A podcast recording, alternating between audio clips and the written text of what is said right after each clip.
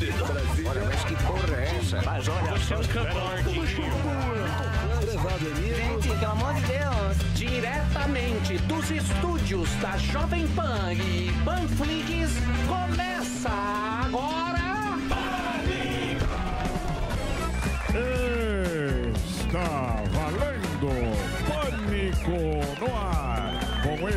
o Nuno Leal Maia da Panflix, Emílio Zurita. É com você, Zurita. Muito bem, Panicote está no ar, meus amores, aqui diretamente dos estúdios da Panflix.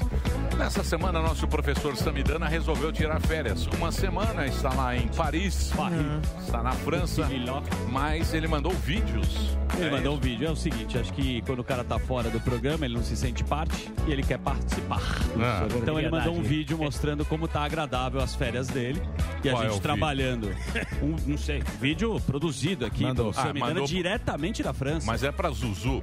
Vamos conferir? Você sabe o que é sei, ou não? sei, ele com o filho. Vamos ver? Diretamente Vou da França. tela. Samidana, como é que está aí Vai interessar o povo. Foi- na tela. Na verdade é o seguinte, o Paim faz uma pré-produção É da pauta. O pai Ele- tá sem assunto. Ele achou interessante no grupo Ah, do WhatsApp. achou? Ah, eu sim. jamais colocaria, Sim. com todo respeito ao Paim, que é uma coisa interna. Então você Tá. faz a Mas talvez a audiência tenha curiosidade de saber como é que é a Ah, França. tem. Isso aí os caras têm. Pode ser um vídeo fantástico. Será que ele tá no Museu do Louvre? Então vamos tá. ver o Vai tá vídeo que, a eu, não, eu não tenho ideia do que Mas seja. é legal, saudade, Sami. Vamos lá, Cadê? Sami, cadê? Salve galera, olha Ah, que do legal. carro. Esse é um carro que chama, acho que é MG. Acelera carro sozinho. coreano, era inglês. Eu tô num piloto automático, aí tá 106 por hora. Mas vem um carro na frente, Hum. ele vai mantendo a distância. Certo. À Tá medida bom. que o carro freia, né, ele vai vendo a proximidade aqui e ele vai freando Mas também. já ó. temos tá aqui. 25. Sim, eu é um Tesla. piloto automático, Não, já anos já. definido a 106. Talvez ele não esteja nem Ah, acelerando. por hora. esteja acelerando. Então você vai ver, ele vai, ele vai diminuir ali, eu tô sem o pé, ó. Tô sem o pé. ele vai diminuir, assim. ele vai diminuindo automaticamente, ó. 23, 20. Xavier. Ó, vai entrar um carro na frente. vamos E vamos falar a verdade, É. né? Podia ter produzido vai, melhor porque é um lugar horroroso. É a mesma coisa que a gente na É, 23 de é, é o maio no parece Forte tudo, é. Serra de Santos. Parece que tá na Maria Maluf. Faltou mais esforço, você acha? Faltou mais. Poderia estar no Louvre, por exemplo, fazendo as contas de quantos quadros vá, quanto vale o quadro Sim, da Michelangelo. Sem dúvida. Muito bem. É, uma matéria um tanto quanto. Bem louco. Mas tudo Bem Essa é a comunicação. Um abraço pro Sam. Um abração, Sam. Estamos com saudade de você. Mas da próxima vez, capricha. Tanta coisa bonita pra se Maluf, mostrar em cara. Paris. né? Exatamente, né? Cidade tão linda. Vinho. Mas mostrou um túnel. É. Ele poderia estar na Zona Leste. Tá indo pra Isso. Santos. Mas pegar 23 lá, o Ayrton Senna e ficar filmando. Olha aqui, ó, que legal. Muito bem. Dito isso, hoje vamos falar com quem, Paim? Vamos, Ah, desculpa, é que Eu eu... gosto da sinceridade. vamos hoje, vamos hoje falar com quem entende de verdade de carro e velocidade. Veja só quem vai estar no programa. Teremos a presença ilustre de Felipe Massa. Felipe Massa. É isso, Zu. É isso aí, Emílio. Ó, hoje o programa vai ser, a- vai ser o Pânico Esportes. Teremos duas lendas do esporte. Vamos receber aqui, como você falou, o Felipe Massa, junto com o Alex Kuhl, Tommy que é o Lee nosso Jones. grisalho dos carros. E o S. Mark. Vou pedir só a gentileza, Emilhão, pra você vir um pouquinho pra trás. Desculpa, Imagina. é que eu fui mudar o ali. Não, mas, Pois é. imagina. Eu atrapalhei. Mas tudo bem. Não, tudo faz bem. Parte. Deixa pra lá, Então, deixa mas pra o lá. assunto vai ser esse, né? E vamos falar de carro, né? Que ele entende todo o assunto lá, o Alex Rufus. E também teremos aqui o Rufus. não, É só um só. É? Rufus, Rufus, Rufus? Mas eu chamo de Rufus, porque você não sabe, né? Rufus. Batata da onda. Alex Ruffles. pra- A roda da onda. O Rufus. Sabor churrasco. Alex Mas olha só quem a gente vai ter aqui também, amigo. Haja coração, o ícone, ele vai tomar cuidado, vai ter que tomar cuidado com o microfone. Vamos. Pode chamar de idiota, o texto eu me perdi inteiro. Só que a verdade é teste pra cardíaco. A verdade é uma só. Teremos Vanderlei Silva aqui no programa Pânico. Ele que é o nosso recordista. Gladiador do terceiro milênio. E vai estar com o jornalista que escreveu um livro dele, né? Que é o Tiago. É uma biografia do Vanderlei Silva, que também tem um e-book que chama Sem Coleira. Você lembra do Vanderlei, amigo do Bolinha, um cara que a gente Sim. tem muito carinho e respeito. Falando também, porrada, está rolando uma treta entre a nossa querida Dilma e Ciro Gomes. Eles trocaram farpas no Twitter, não sei quem viu. O Ciro, né, falou que o Lula teria conspirado para o impeachment da Dilma. Aí a Dilma entrou no Twitter e começou uma bela treta falando que o Ciro é igual o Bolsonelson. Aí eu pergunto, Ciro Gomes, esta treta vai continuar com a Dilma? vai entrar os prints ou não vai? Vamos seguir aí o, o, o rito, por favor, Zuckerman. Porque na vida nunca menti, mas errei algumas vezes. Uma delas, quando eu lutei contra o impeachment de uma das pessoas mais incompetentes, inapetentes e presunçosas que já passaram pela presidência da República. Claro que estou falando de você, Dilma. Sendo que antes ela tinha dito que Ciro Gomes está tentando, de todas as formas, reagir à sua baixa aprovação popular. Mais uma vez, mente, de maneira descarada, mergulhando no fundo do poço. O problema para ele é que usa este método há muito tempo e continua há quase uma década com apenas um dígito nas pesquisas. Mas aí eu respondo aí pra essa, sapa- essa batraquia gorda aí.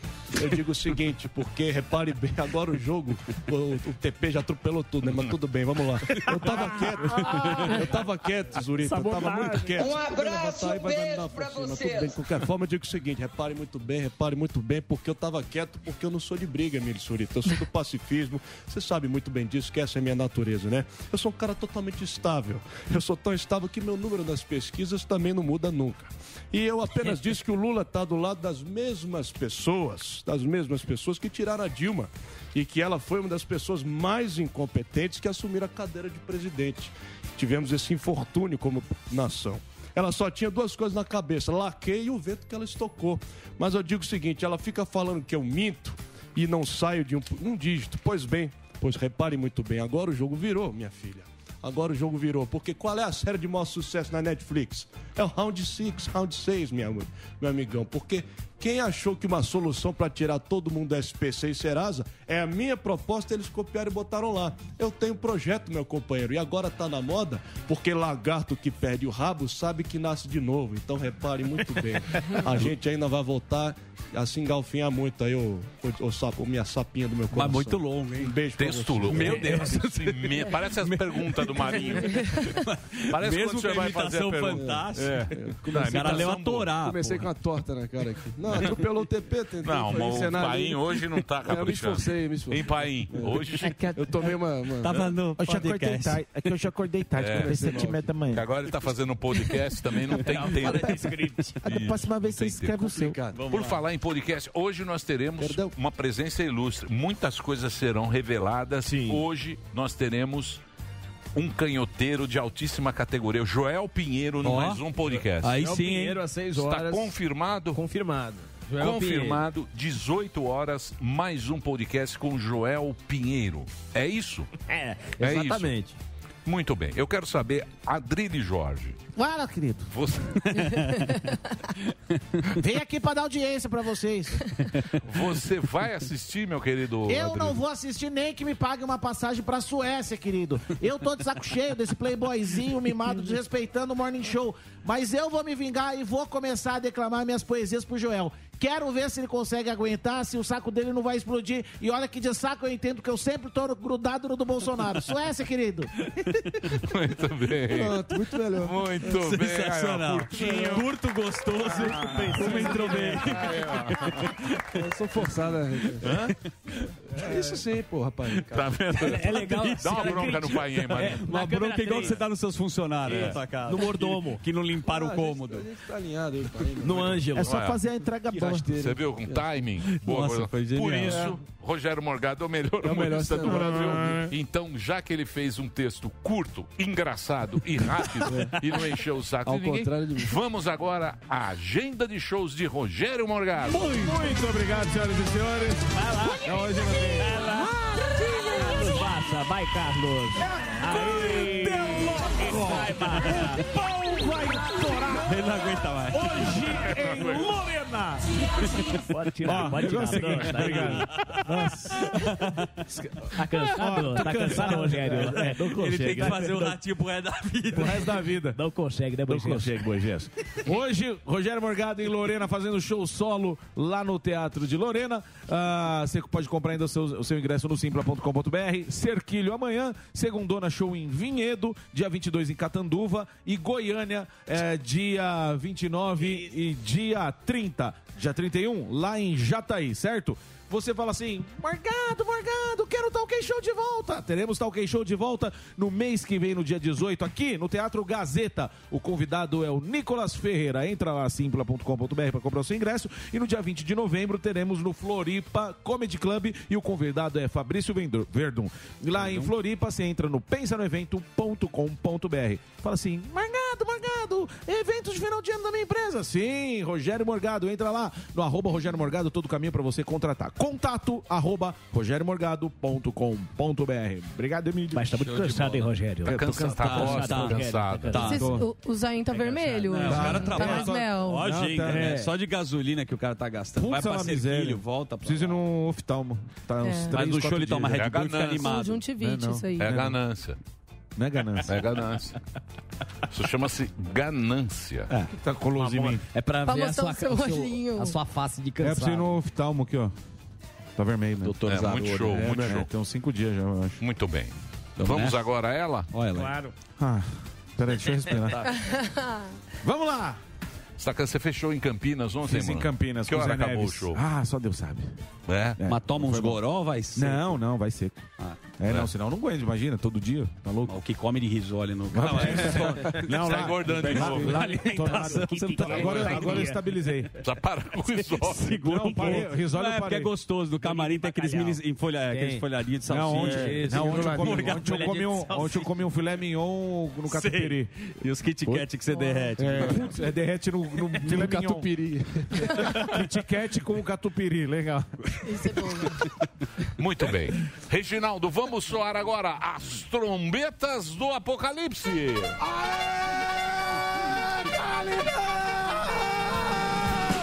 Tá na hora dela, a nossa musa do fim do mundo. Kalina Sabino trazendo o resumo das notícias de hoje, Kalinex. A musa apocalíptica. A musa do fim dos tempos. Boa tarde. Pois é, minha gente. Muito Pois boa é. tarde pra vocês. Meu povo. É, um- é uma glória, uma honra pra mim ser a musa dos fins do- dos tempos, né? Porque, meu Deus. Mas vamos lá, vamos às notícias, os principais destaques do dia.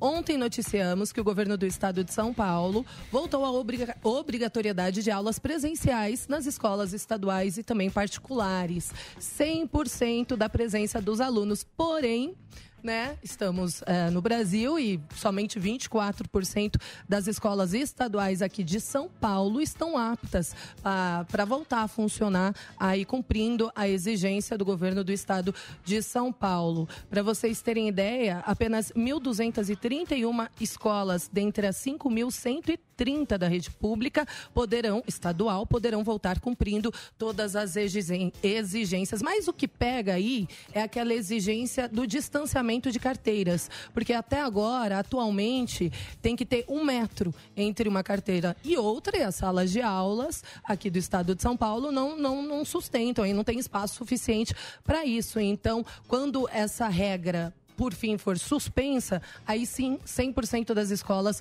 poderão voltar a funcionar normalmente, escolas estaduais. Isso deve acontecer a partir do dia 3 de novembro. E já são nove estados brasileiros que retornaram aí 100% das aulas presenciais obrigatórias. Santa Catarina, Espírito Santo, Paraná, Pará, Mato Grosso do Sul, Ceará, Maranhão, Amazonas e Goiás. Apenas quem tem atestado médico pode ficar em casa, é a única justificativa viável. Outros quatro estados anunciaram que vão adotar a medida obrigatória, como dissemos ontem, São Paulo, Bahia, Alagoas e Mato Grosso. Este retorno está diretamente ligado ao avanço da vacinação. O Brasil ultrapassou nesta quarta-feira, e é um número que a gente tem que com- comemorar, na minha opinião, a marca de 100 milhões de pessoas com imunização completa contra a Covid. As duas doses ou a dose única da Janssen. Então, por isso que está sendo possível voltar aí um pouco à normalidade que tínhamos antes a, a pandemia.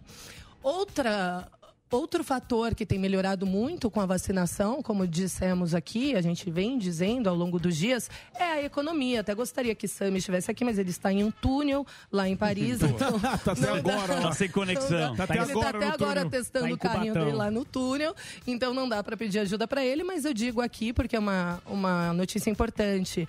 Bom, novamente o setor de serviços cresceu no Brasil nesse período aí é, pós-pandemia, né? O volume de serviços prestados avançou avançou 0,5% em agosto na comparação com julho. Esses dados são do IBGE. Então, é a quinta alta mensal seguida. Já na comparação com agosto do ano passado, o crescimento foi de 16,7%. Ou seja, aí a economia é, retomando, né? Porque o setor de serviços, como o Sami sempre frisa, aqui é o principal, é o que sustenta o PIB brasileiro. A alta do mês foi puxada pelo avanço dos serviços de alojamento e alimentação e de transporte aéreo. Muita gente voltando a viajar agora. A gente ficou muito trancafiado, né? Então, qualquer momentinho que quem tem oportunidade de viajar já está correndo para isso. Então, o setor está 4,6% acima do patamar pré-pandemia, alcançando o nível mais elevado desde novembro de 2015, o que é uma excelente notícia. E aí, uma outra notícia, inclusive isso daqui, no sábado eu estava de plantão, e aí a gente fez essa entrevista, Thiago Berraich e eu, pelo Jornal da Manhã, com o doutor Jaziel, deputado federal. Ele é relator de um projeto que foi aprovado ontem, na verdade, é um projeto de lei complementar foi aprovado ontem pela Câmara dos Deputados, segue para o Senado agora, que estabiliza o ICMS. Do, sobre o Dos preço dos estados. combustíveis. Exatamente. Na verdade, muda a metodologia da cobrança do ICMS sobre combustível, já que é um imposto que, que dá aí 40% do valor dos combustíveis, né? Que influencia no valor do combustível. Então, a proposta determina o quê? Que o ICMS cobrado em cada estado será calculado com, com base no preço médio dos combustíveis nos dois anos anteriores.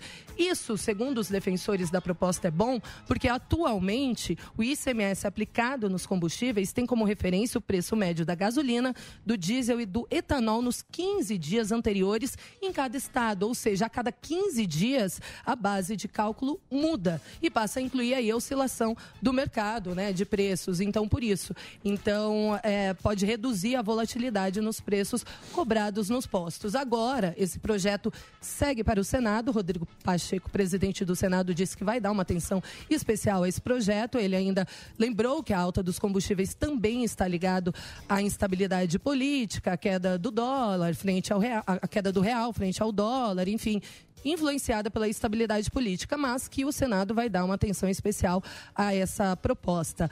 O presidente Câmara- da Câmara dos Deputados, Arthur Lira, até cobrou a Petrobras, mais uma vez, ele escreveu assim no Twitter dele: a Câmara deu o primeiro passo para conter a disparada no preço dos combustíveis. Alteramos a incidência do ICMS. Fizemos nossa parte e demos uma resposta ao Brasil. Agora esperamos pela Petrobras que o gás e os combustíveis fiquem cada vez mais leves no apertado bolso dos brasileiros, escreveu aí Lira na sua rede social. Então, é. Tá certo. Deu uma- E a gente segue acompanhando, jogos. né? E comecem os jogos. A gente segue acompanhando. E aí, para finalizar o nosso giro de notícias, que é uma notícia que eu achei bastante interessante, que tem uma companhia aérea que trocou o salto alto, as saias das aeromoças, né, por tênis e, e- e calça e terno. Olha aí, que lindo. Amei o look, Orange achei super despojado, confortável.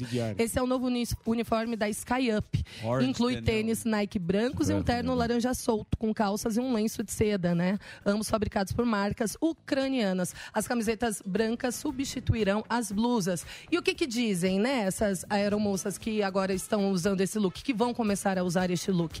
Os sapatos de salto alto estão lindos, não discuto com isso. Mas os pés sofrem e incham ao final do voo. A gente sabe, voos longos ainda, né? A gente sempre sai mais inchado. Então, os tênis ajudam elas a trabalharem de uma forma mais confortável. Uma delas disse assim: Deus nos livre, mas se a tripulação tiver que fazer um pouso na água e uma evacuação, os saltos podem danificar a escada e não será muito confortável nadar com uma saia. Então é isso, trouxe essa. E aí o, o uniforme dos Faz homens sentido. também deve mudar. De regata. Regata. É, um terno leve em vez de um colete, uma camiseta no lugar de uma Uma camisa. regata e uma calça de moletom É pra ficar isso. bem Bem confortável. gostosinho. né? Uma cueca bonita. E um tênis Nike preto, é isso que Chinelo, vai mudar para né? os homens também. É, eles levam muito peso, né? Aqueles carrinhos, aí se tem turbulência, salto, bico fino, é difícil. É. É difícil pra mulherada. É difícil. Então eu vida- gostei dessa a vi- notícia. Você sabe que tem de graça Bolacha, na água vida. e sal. É. Eu, por mim, só andava descalço só. Muito bem. Muito bem. Com essas notícias espetaculares, Foram boas. Foram boas. Você, você Eu- curtiu? Eu, adorei. Aliás, parabéns pra Kalina que saiu nos noticiários e acompanha. É, você viu isso? Mas eu Rico acordei num destacou- susto. Flávio Rico? Colocou Foi. lá o jornal O velho Rico? O velho Rico, destacando a Kalina. a Obrigada, Flávio Rico, pelo privilégio. Sério? Tá Gostei, me querendo? senti honrado. O que que o Flávio Oi? Rico falou? O que que o Flávio Rico falou? Você também é um Zé Fofoca. Eu trago, eu trago informação, meu o querido. Flávio- Falta você. Danny. Knight. A vida É. não é o Netflix, querido. Vamos acompanhar mais. Ô, ô, Milhaça. Não, ele, ele destacou a TV Jovem Pan, que veio agora em outubro, e falando: olha, temos aqui grandes apresentadores. Daí tem a foto da Kalinex e falando que está procurando também uma outra apresentadora. Aí eu não entendi. se Não, também meu Deus, você- eu fiquei é com um, um susto, quer É. ver, ó? Porque eu abri e me mandaram assim, ó, TV Jovem Pan busca apresentadora para o seu telejornal. E a foto da E aí a minha fuça aqui, Então eu você falei, vai ser "Ih, meu mandado Deus, embora." ser mandado embora. Talvez. Pode esperar. Assim que eu descubro. Obrigado, Karina. Pode. Pode esperar. Aquelas que Olha lá. bate o cartão aí. Que o crachá já não passa. Pode É. esperar. Não, não é isso. Não, é lógico que é. A interpretação Ah, claro. também foi TV. Jovem Pan busca apresentadora para o seu telejornal. E tá a apresentadora do Então, telejornal. é outra apresentadora pra fazer dupla. Não, ela. tô sentindo. Você acha? Do que que é? Sério? Não, mas ele diz lá, ele diz, a- ele diz que é uma nova apresentadora para apresentar com o Vitor Brown, um jornal Grande das Brown. 9 e meia às 11 e meia, se eu não me isso aí. engano, ou das 9 às 11, e que eu estaria no jornal das 8 às 9 da Confirmada. noite. Kalina está confirmada. Eu falei, ai, ufa. Ainda dá Não para pagar a ração da o Cora, meu. Deus, graças a Ô, Deus. ô Kalinex, eu, Fala, Milhaça. eu, eu acho que você deve se Eu preocupar. assustei, opa.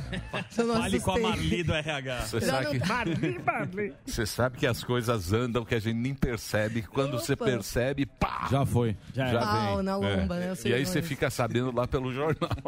Não, é Ruim, assim. né? Não, mas acho que o caso ele destacou. Não, ele destacou. Obrigada, Flávio. Agora vem a, a TV. Jovem Pan. TV Jovem Pan. Exatamente. A partir do dia 27 de outubro, no canal 576. Isso. A cabo. A Na. Claro, na Claro, não é isso? É Claro, claro. Ai. Claro Net. E o Gato Net? Gato tem? Net a gente tem um esqueminha, mas a gente vai comprar, E a né? caixinha? Pô, mas legal, né? Que Não, mas é de graça, não é? Não.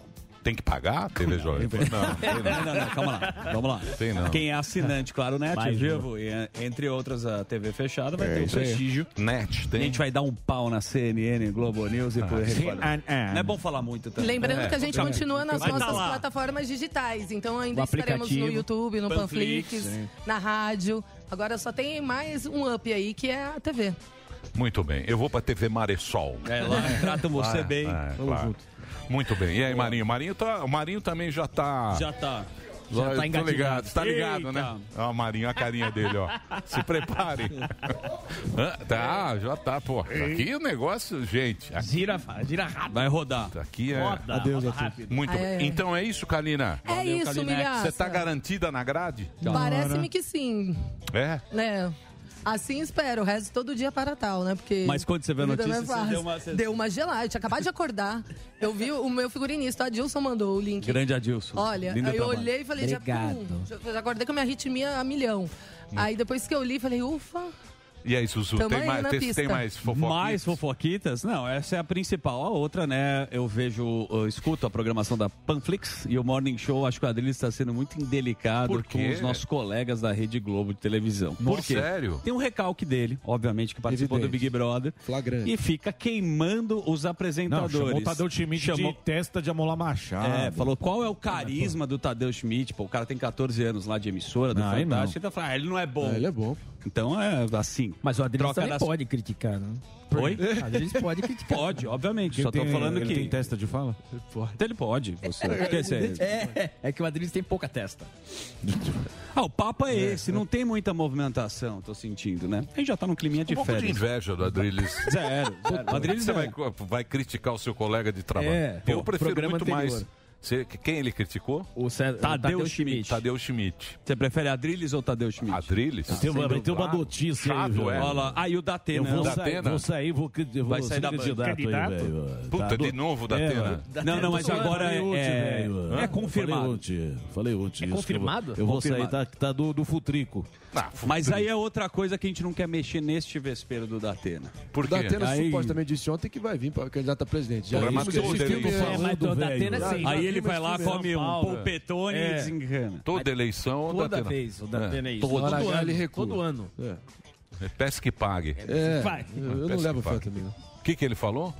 Foi que vou sair pra candidatar à presidência da República, velho. Eu, eu devolver a população que todos me deram, todos esses anos de sucesso, eu quero devolver pra, é, é, pra esse Brasil. Qual Candidato a presidente? Presidência, é. Me filiei ao Seria- PSL, velho.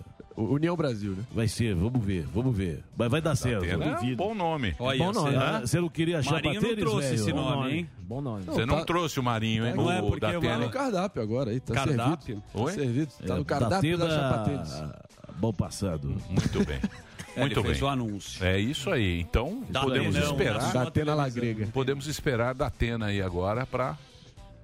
Não sei, não. Será que. Ah, Mas agora, esse- essa situação do Ciro ontem é um, é um movimento importante. Foi a primeira vez E onde ele frontalmente Ah, questionou o impeachment, né? Que ele foi, que ele advogou contra, né? Em 2016 ele teve uma atuação porra, frontal, botou o nome dele, do PDT, declarava que era golpe. E agora, a primeira vez, ele deu a entender que o Lula conspirou contra a Dilma. Participou. Então é um desembarque em termos de narrativa que até muda um pouco o panorama olhando pra frente. Até se tem Platão. E eu velho. não sei se é um aceno definitivo dele, que a jogada, a estratégia pessoal dele vai ser de fato tentar pegar os bolsonaristas é, desesperançosos, frustrados aí. Eu Dilma acho bem difícil, mas né? ele já tá perdendo a esquerda que já tinha algum ceticismo em relação a ele. Agora, será que ele tem credibilidade suficiente para poder atrair esse voto é, frustrado da direita? Mas a única estratégia do Ciro era essa, né?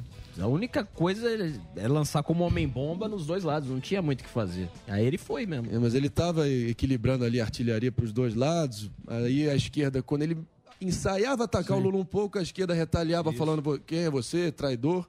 Mas agora, meu amigo, ele escancarou de vez a jogada e não tem mais volta não, cara. E Depois disso vê- aí, ele passou de um limite E a gente, este baralho, Ciro Gomes e Datena estão querendo matar a terceira falando. Não Quer pode ser. matar a terceira via? É, Tá, tá notícia Poder Mata- 360. Como é que é? Como assim? Ciro Gomes e Datena estão querendo tá matar a terceira via. Poder 360. A do Marinho? A do É. Marinho tá morta já. Os dois tempo. pré-candidatos a Mas que é presidência um ano falando? o governo Não tem nome? E a. Que Deus a tenha. Não é? Ou não? Bom, enquanto não tiver um nome que aglutine Ué, tudo, você não tá vai quanto, ter. quanto Você tempo você tá? Tem Ah, lógico, quanto tempo vocês estão lá? É. Bolsopetismo. Será que o Moro vem? Será que o Não Moro sei, não sei. Vamos esperar. Vamos esperar. Vai ser muito emocionante, isso eu tenho certeza. Pô, Datenão no, no embate vai ser bom. Sim. Não, mas o Datenão é chapa tênis. Mas ele lá na, Chapa tênis. no confronto Chapa é tênis bom. não. Pesca e pague. Mas é bom. Imagina o Datena lá. Bom, é bom. É isso aí, Está de velho. brincadeira, Não, é- né, o Bolsonaro? Mas já comecei a campanha. Que eu, eu- eu falei assim, ó. Eu achava melhor que o presidente começasse a governar, que o Paulo Guedes começasse a pensar no povo e, e esquecesse campanha política, esquecesse da história de voto e ligar pro povo que tá morrendo de fome, velho, do coronavírus, que, que, que, que é, tá com outras doenças, que não tem teto. Isso, é, é, é, se isso faz a gente é, vai aliar esse terror aí, desses ataques aí, é, eu tô perdido, velho. Não dá pra continuar assim. Já comecei a campanha, Começou, já candidato. atacando, já é candidato, de óbvio, candidato. velho. Vamos ver, vamos esperar. É meio. Lula, né? Vamos Enquanto- esperar. Vamos Temos que atacar esperar. eles Falou aí, de velho. fome, povo, É, o povo tá passando fome. Eu mesmo É. conversei Olha disso essa aí. mania. velho. Candidato. Muito bem. Deixa eu falar uma coisa pra vocês agora. Fala. Se você não conseguiu comprar presente do Dia das Crianças ou foi manezão e esqueceu mesmo, tem uma solução bacana pra você. Seus filhos vão aprender a criar os próprios jogos. Vou falar sério pra você. É um curso de programação e produção de jogos na New Cursos. Ela vai ensinar a criança, a molecada de 7 a 12 anos, criar os seus próprios jogos e animações. E de quebra, ainda ganha uma vaga no mercado de trabalho futuro. Ó que legal. Você vai dar de presente isso pro seu filho. Já, você sabe que a programação é uma das profissões mais requisitadas. Então, entra lá no site, é newcursos.com.br. N-I-U cursos.com.br. Tem um cupom lá, Panikids, você vai ter 20% de desconto. Não é legal? Eu achei É fenomenal. muito bacana. Olha, Tirar a um molecada filho. do iPad e ele produzir É isso aí. coisa. É break, Dedê? Que é isso? Ah, tem um VTzinho? Então vamos rodar o VT, por gentileza? Seus filhos passam muito tempo nos games? Então imagine que é possível usar os jogos para garantir o futuro deles. Afinal, a programação está presente em tudo: nos apps, nos sites, nos jogos e muito mais. Uma forma inteligente de aprender jogando e dominar a tecnologia do futuro. Acesse niucursos.com.br, N-I-U cursos.com.br e comece hoje mesmo a programar o futuro dos seus filhos. Muito bem, muito bacana. Uma boa ideia. Então, se você quiser, entra lá, tem aí as informações. É, Mil vamos para o break agora da rede. Show de bola. Daqui a pouquinho, ele, Vanderlei Silva, vai estar aqui com a gente, Felipe lançando Massa. um livro. Felipe Massa e mais ele, Alex Rufo. Não Rufus. Rufus. Não Rufus. Cebola e salsa. Alex Rufus. Cebola e salsa. Alex Rufus é bonito. Rufus. Cheddar. É um break? Então é um break da Rede Reginaldo. A gente volta na sequência aqui na, na Rede Jovem Pan e continua aqui na Panflix. Vamos lá. Vamos. Olha lá, ó. Olha lá. Lula, posso falar aqui? Uma Que Lula? atualização? Lá vem ele. Lula diz que Covid pode ter afetado o cérebro de Ciro Gomes. E segue. Isso. É raro ver os caras brigando, né? Ainda mais em público. Não, mas ó, vamos ser honestos. Quantas vezes o Barba passou a perna Não, no, a no rasteira- Ciro? O- o Olha, Ciro sempre inteira. tava no banco preparado pra entrar. Denilson. A vida inteira o Lula Era deu... o Viola de A 94. rasteira. É, o Ciro É. Só entrou no segundo alimentou, tempo, nem fez gol. Ele alimentou essa ilusão, achando que seria o herdeiro natural do, do, do projeto do, peti, do projeto Então, ma- petista. Eu sei, mas o Ciro Gomes passou por todos os partidos. Todos, cara. é. Todos. Transitou Tu, É, tudo, e tudo. Todos. Tá? Minha vida partidária é tragédia. É, o cara foi pra cima e pra baixo. Mas não sei, não. Tá bem chato, né? Também ninguém vai resolver nada, viu, Marinho? Marinho 22. Essa é a nossa esperança. dessa. É, os caras estão esperando muito aí. Puta, mas É, esse negócio também fica Vamos mudar, eterno. minha gente. Do quê? É, até Ah, o ano pô, que vem. Lembra como estava longe. inflamado? Tu- Com todo respeito, né? Você foi lá, encomendou pesquisa, sabia o que, que ia acontecer. Não, tem o Gentili, não, tô falando com o Moro. No final, Chapa patinou tênis. pra cacete. Aí foi é aquele, fraca. aquela manifestação que jun, todos estavam juntos, não aconteceu absolutamente nada. Ciro e a turma toda e a gente tá perdido. Talvez da Atena, hein? Datena será um Datena é grande bom. Você também vai e Datena volta, hein? sacudida. Ah, eu gosto do Datenão, pô. Não, da Atena é pesca que pague. Lamento fazer o quê? Da Atena, da Atena é difícil sair. tá Da Atena e Cajuru. Obrigado, é, velho. Não é, cara. Quando o cara vai entrar. O Datena é gente boa. Sim. Mas quando o cara Eu entra lá Datena. que tem que, No jogo. tem que fazer o jogo, meu amigo. O jogo é pra político, não é pra. É. Você acha que é? Ó, o gordão, ó. Eu, eu gosto da Atena. Eu gosto da Atena também. Muito Me bom. ajuda aí, velho. Vamos ligar pro Datena? Vamos? Vamos. Liga, liga, liga, liga, liga, liga, liga. Não, não vamos ligar pro Liga aí, liga aí. Ah, tô com Desliguei. preguiça. Ah, não, deixa Tá? o Zuzu com liga, ele toca. Puta, Não, mas não. eu também já tomei uma bronca do Datena uma vez. Porque Sério? é indelicado. Ah, É, eu era não, produtor aqui do programa e, enfim, eu resolvi juntar pautas e ele sabe disso. No dia que o Cajuru Ah, eu muito lembro, polêmico. eu Nossa, lembro. eu tomei uma escova. Eu é lembro. ruim tomar bronca do Datena. É, ele, ele é bravo. bravo. né? Sério? É o jeitão, o negócio da... Você tá de brincadeira, né, meu Você irmão? tá de brincadeira comigo, Você né? vai ter que chamar o cara no meio. Eu falei, não, Datena, foi o Carioca que falou. Você tá de brincadeira comigo, me ajuda Mas aí. é- ó.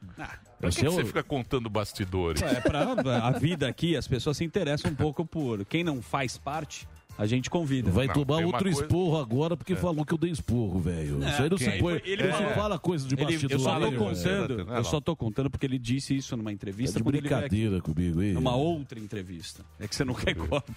É verdade. Por a tela Tem aí. o podcast, tem corte. Vamos pra plateia? Como é que tá? Olha a turma aí, que legal. É, ele, tá um Zezinho. Ele Não sei se pode. Ele tá um puta Zezinho. O cara já foi em todos os podcasts do mundo, ele tá um puta Zezinho podcast. Porque se você não vai, eu tenho que ir no seu lugar. Não, eu não. Eu, não Eu acho indelicado, você sabe. Você deveria ir prestigiosamente. Mas... Não, eu preciso. Você vai representando, amigos. Eu gosto muito dos meus amigos. Mas, Mas você tem mais o que fazer à tarde, eu te entendo também. porra, bicho, Mas tem você que daria um fazer esse livro. programa, bicho. Que já enche O cara acha saco. que eu não faço nada Da minha vida. né?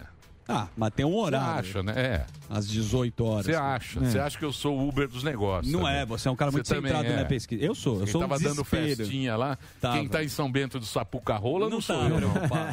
É, tô aqui, ó, tomando Eu sei. chibatada Nem vou brincar noite. com isso, porque... É. E as fotos? Três programas. Diário. É. É. Três? É. Ah, então tá. Você acha que é assim a Você acha que é mamão com açúcar? É, ele acha Vai que a lá, é grava, assim. faz três Chega e- negócios. cinco- E aí, turma, como é que tá, galera? É. O cara chega animadão, É. mas não sabe a carcada que você tomou da edição. Sei, tem Boa. É isso aí. Vamos nessa? Ah, é o do livro. Bora. e aí, Do cara, livro. beleza? Você que escreveu o livro. Meia hora. Boa. E ele vai entrar no Skype. Muito bem. Tá em Boa. Buritola, o Vanderlei? Tá onde o Vanderlei? Vanderlei tá em Curitiba. Boa. Boa. Curitiba. Ó. Esperando lá pra fazer o link ao vivaço. Como diria o Datena, como diria o Datena? Põe na tela, velho. Da ele na da- tela aí, da- velho. É, o da Atena disse que vai ser.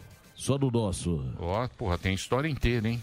Tem, aí- Tem a história inteira. Que bom. História Esses caras que começaram o... MMA. É, o do- MMA lá no Japão. do Pride, né? Pride, É, o foi exatamente. precursor, né? Pô, tinha Pride. boneco Nós estamos ao vivo? Tinha tá- boneco. tá- Não, tá- a gente tá mais ou inter- É um menos. papo informal. Tá na Internelson. Ó, Dizer, fala um palavrão aí, vazou aí, acaba Não, palavrão, Sim, palavrão é feio. É, não pode falar palavrão. Palavrão é muito feio. Porque eu tenho um caos pra contar do, do pânico. Do Tem? pânico? Do pânico. Que envolve algum Sério? É um- uma, uma, uma questão pessoal de um. Tá, tá valendo? Tá valendo. Tá valendo? Internet. Primeiro, o meu primeiro Não, não, não carro, tá valendo, não. O nome do meu primeiro Calma, carro calma, foi. calma que vai então segura, voltar. segura. Muito bem. Olha lá o Delário, ó. Dois. O Delário tá fazendo igual no... Na tela. Olha lá, ó. Muito bem, estamos de volta aqui na programação da Jovem Pan, para você que está na rede Jovem Pan, para todo o Brasil. A gente estava aqui batendo papo com a nossa plateia. A gente, durante o break, que tem os comerciais, tem o horário reservado aos nossos patrocinadores em todo o Brasil, a gente continua aqui na Panflix, batendo um papo informal com a nossa plateia, que eu peço aqui para que coloque a nossa plateia fantástica, maravilhosa, que está aí com a gente. O Paulo Henrique, o Luciano, tem a Cátia lá de Guarulhos. Temos aqui também o Afonsinho, da Califórnia, a Paulinha Flynn, lá da, da, da Flórida. Olha, Paulinha, que linda. Paulinha Flynn. Tem uma audiência, audiência fantástica, meninas lindas. Homens nem tantos, alguns muito gordos, outros barbudos, Almoçando. alguns almoçando. Paulinha Flynn me mandou uma mensagem dizendo que vai mandar uns presentes, uns gracejos pra nós, uns mimos. Aí perguntou qual é o apelido do Delari. Aí eu fiquei pensando, Seu manda o boneco? quê? Seu boneco? Seu batata boneco. média? Apelido Batata do média. Delari. Muito batata média.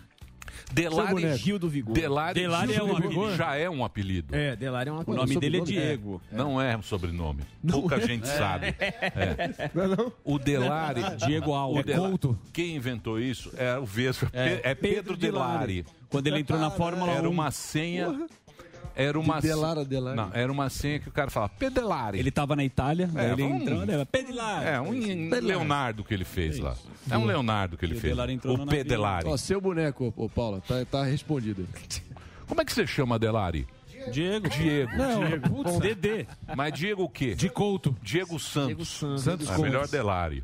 É, bota, vale o cartório. É o Pedelari. Muda isso.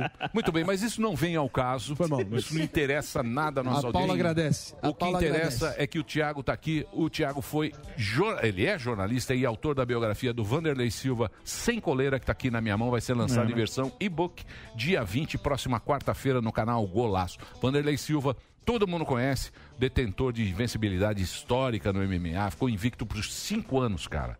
Recordes, é um cara top do top. Ele vai falar com a gente também, mas vamos conversar aqui eh, também com os dois aqui no Dupla estúdio. entrevista, Uma né? dupla entrevista. O Vanderlei tá no, no, Curitola. no Skype. Curitiba. E o, o nosso querido Thiagão.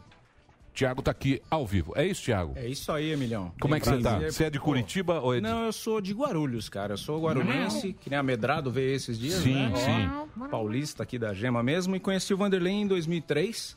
Mas antes de mais nada, queria agradecer a presença aqui no, no programa, a abertura, e falar que eu sou um grande fã do Pânico. Ó, um que grande legal. fã Você mesmo. contar o negócio do carro? O meu primeiro carro, ele ganhou um apelido graças a um trote que você fez com bola. Sensacional. Eu, sou, eu sou audiência lá de trás, né? Caraca. Você ligou para um cara que fazia gabinetes. Gabinete. E foi querendo Gabinete. contratar o gabinete. E aí você falava gabinete. Carluxo.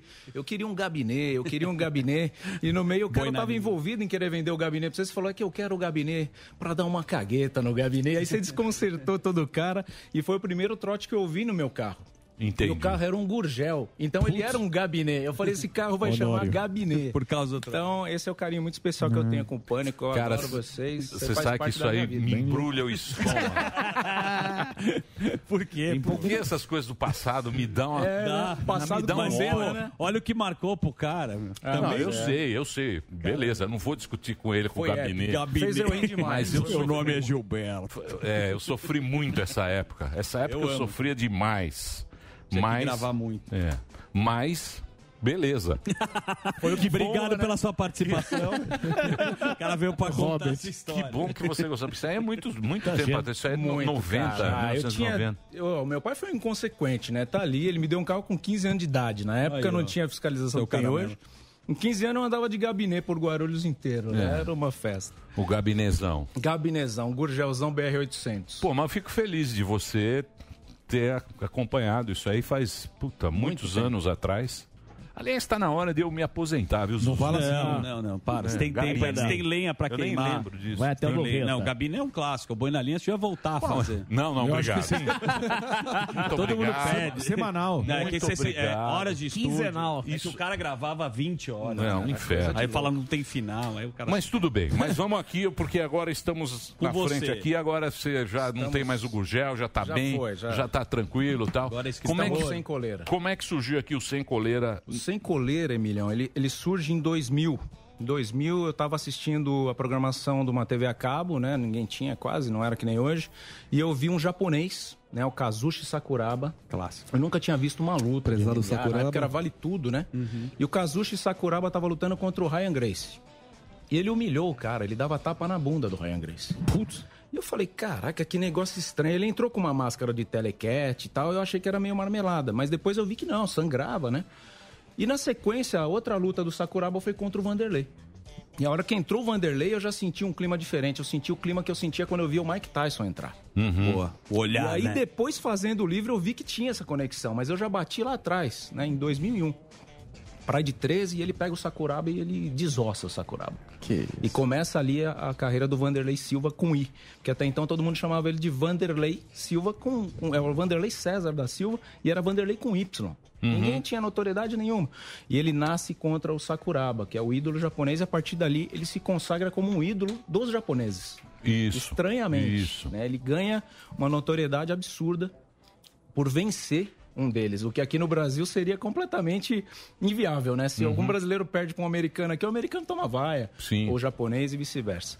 E aí eu falei, poxa, eu eu preciso né, de uma conexão com esse cara, mas até então já era jornalista, estava na editora Abril, trabalhando para a revista de videogame.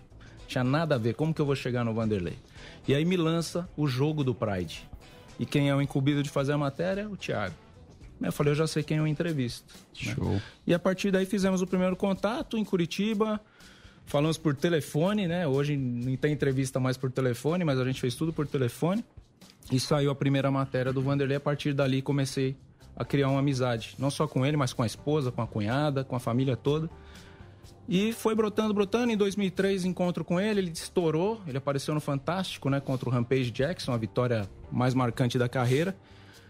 E eu falei pra ele, falei, cara, a gente precisa imortalizar essa Isso história. 2003. 2003, é um projeto É. de 17 anos. Caramba. né? Caraca. É. Tem 17 anos de histórias aqui. Olha ele aí. Olha o monstro aí. Olha o cachorro do terceiro Aí, o dono. Fala, Vander, pô, E aí, pessoal, como é que tá? Tudo bem? quanto tempo você... trazendo aqui com vocês. Boa, quanto tempo, hein, cara? Fazia tempo que eu não via você.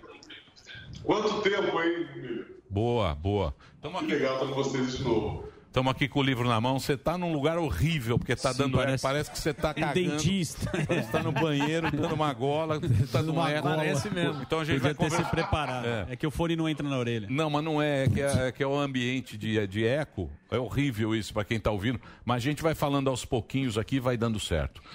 Então, por Posso favor, tocar a Zuzu. bola? Fala, Vanderlei Zuckerman Prazer aqui. te ver, Que prazer legal. te ver. Várias matérias aí, a gente tem essa proximidade aí. Obrigado pelo espaço. Boa. Estamos aqui, ó, só pra tocar a bola. Ele tava falando do Pride, né, cara? Que você, pô, ganhou boneco, foi um fenômeno no Japão. Como que foi que você foi parar pra lutar no Japão? Assim que a gente conhece um pouco da história das lutas que você venceu, mas a gente sabe como que foi o início. Então, eu fiz alguns combates aqui no Brasil, aproximadamente 10 combates. Aí mandaram realmente um, um tape pro Japão e o Bert Baker lá me chamou para lutar no Japão. E lá que eu fiz a minha carreira toda. né? Que era bem diferente. Não sei se você acompanhou então, no seu público, mas, meu, lá tinha um negócio de tiro de meta que você podia. Diferente do MMA, as regras eram mais, É. mais violento, né, cara? Mais flexível. Qual que é a diferença que era do Pride, né, para as pessoas conhe... pra saberem, do, do MMA? Então, o evento lá, é, é, o Pride foi o grande primeiro evento de MMA que teve no mundo. Um evento que aqui no Brasil eu lutava para duas, três mil pessoas. Quando eu fui para o Japão, eu já lutava para 10, 15, 20, 30, até 100 mil pessoas, né? No, um dia fizeram um evento lá. Então eu já estava sendo tratado como uma celebridade e foi um tempo muito legal, porque a gente educou né, o público japonês, né, eles, ficavam, todo mundo ficava quieto dentro do ginásio, assim, e a gente lutando, ficava todo mundo assim como se fosse um teatro, né, uma encenação, algo assim. Então, os lutadores devem ser muito respeitados. Né? Eu, devo- eu- eu aprendi muito com a cultura do Japão e fiquei muito feliz com o que eu ensinei lá também. Ô Vanderlei, qual foi a tua reação ao saber que o Thiago queria eternizar a sua história em forma de um livro? Você tá, consentiu na mesma hora? Você teve ele teve autonomia completa? Como é que foi essa troca de vocês? Não, foi muito legal. Foi uma, uma ótima pergunta. Realmente, eu já conheço o Thiago há um bom tempo e o que eu falei para ele é que a gente tinha que entrar numa sintonia onde ele contasse exatamente o que eu contasse para ele. Então, esse livro foi, foi feito realmente, todas as histórias foram narradas por mim e tem muitas histórias muito engraçadas, né? sobre- não só sobre o personagem, o atleta, mas também sobre a pessoa. E sobre o tiro de meta, esse era o golpe né, que o pessoal usava, que eu usava lá, na, lá no. É... Tá bom, preciso, obrigado. Aqui o nosso programa aqui é ao vivo, né? Estamos ao vivo.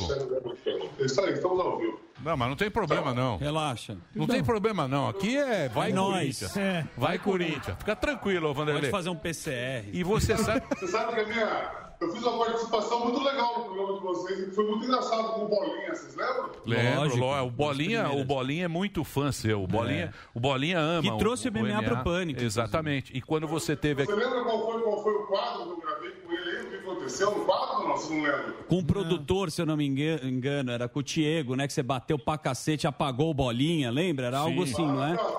Vai lá e dá uns tapas no Bolinha. É. Eu falei, ah, é, é pra já, né? Ele pegar a cara de folgado dele, a carinha dele. É, já, Não, mas o Bolinha, o Bolinha ama esse esporte. E o Bolinha fez grandes matérias com a gente também, né? Um grande produtor e um grande cara de ideia também.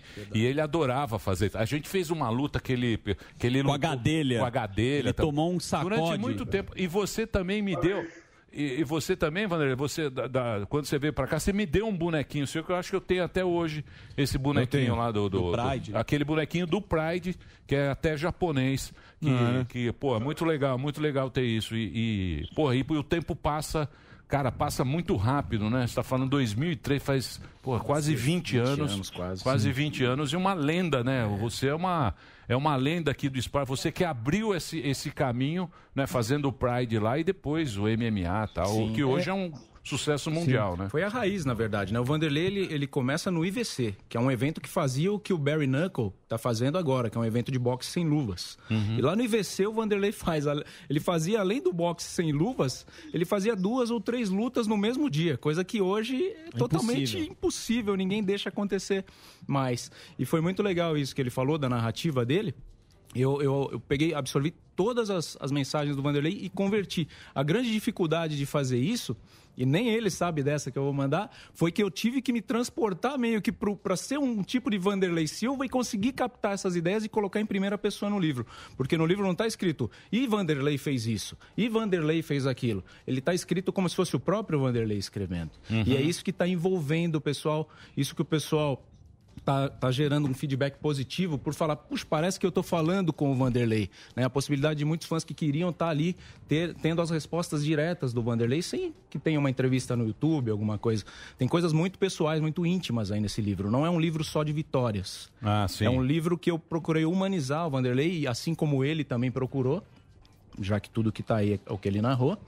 E então ficou muito legal, porque eu me sentia muito privilegiado em conhecer o Vanderlei Pessoa e Uhum. ver no YouTube só o Vanderlei dando porrada. só o Vanderlei é, brigando com o é, Sony. é, então, mas é isso aqui que fala, né? Porque o site tem um site americano que diz que, que o Vanderlei é o lutador mais perigoso e violento da história cachorro do MMA. louco. O cachorro, louco, é. Ficou invicto durante cinco anos, dois meses e 19 dias. Invicto. Isso aí. E de- detém vários recordes e tal.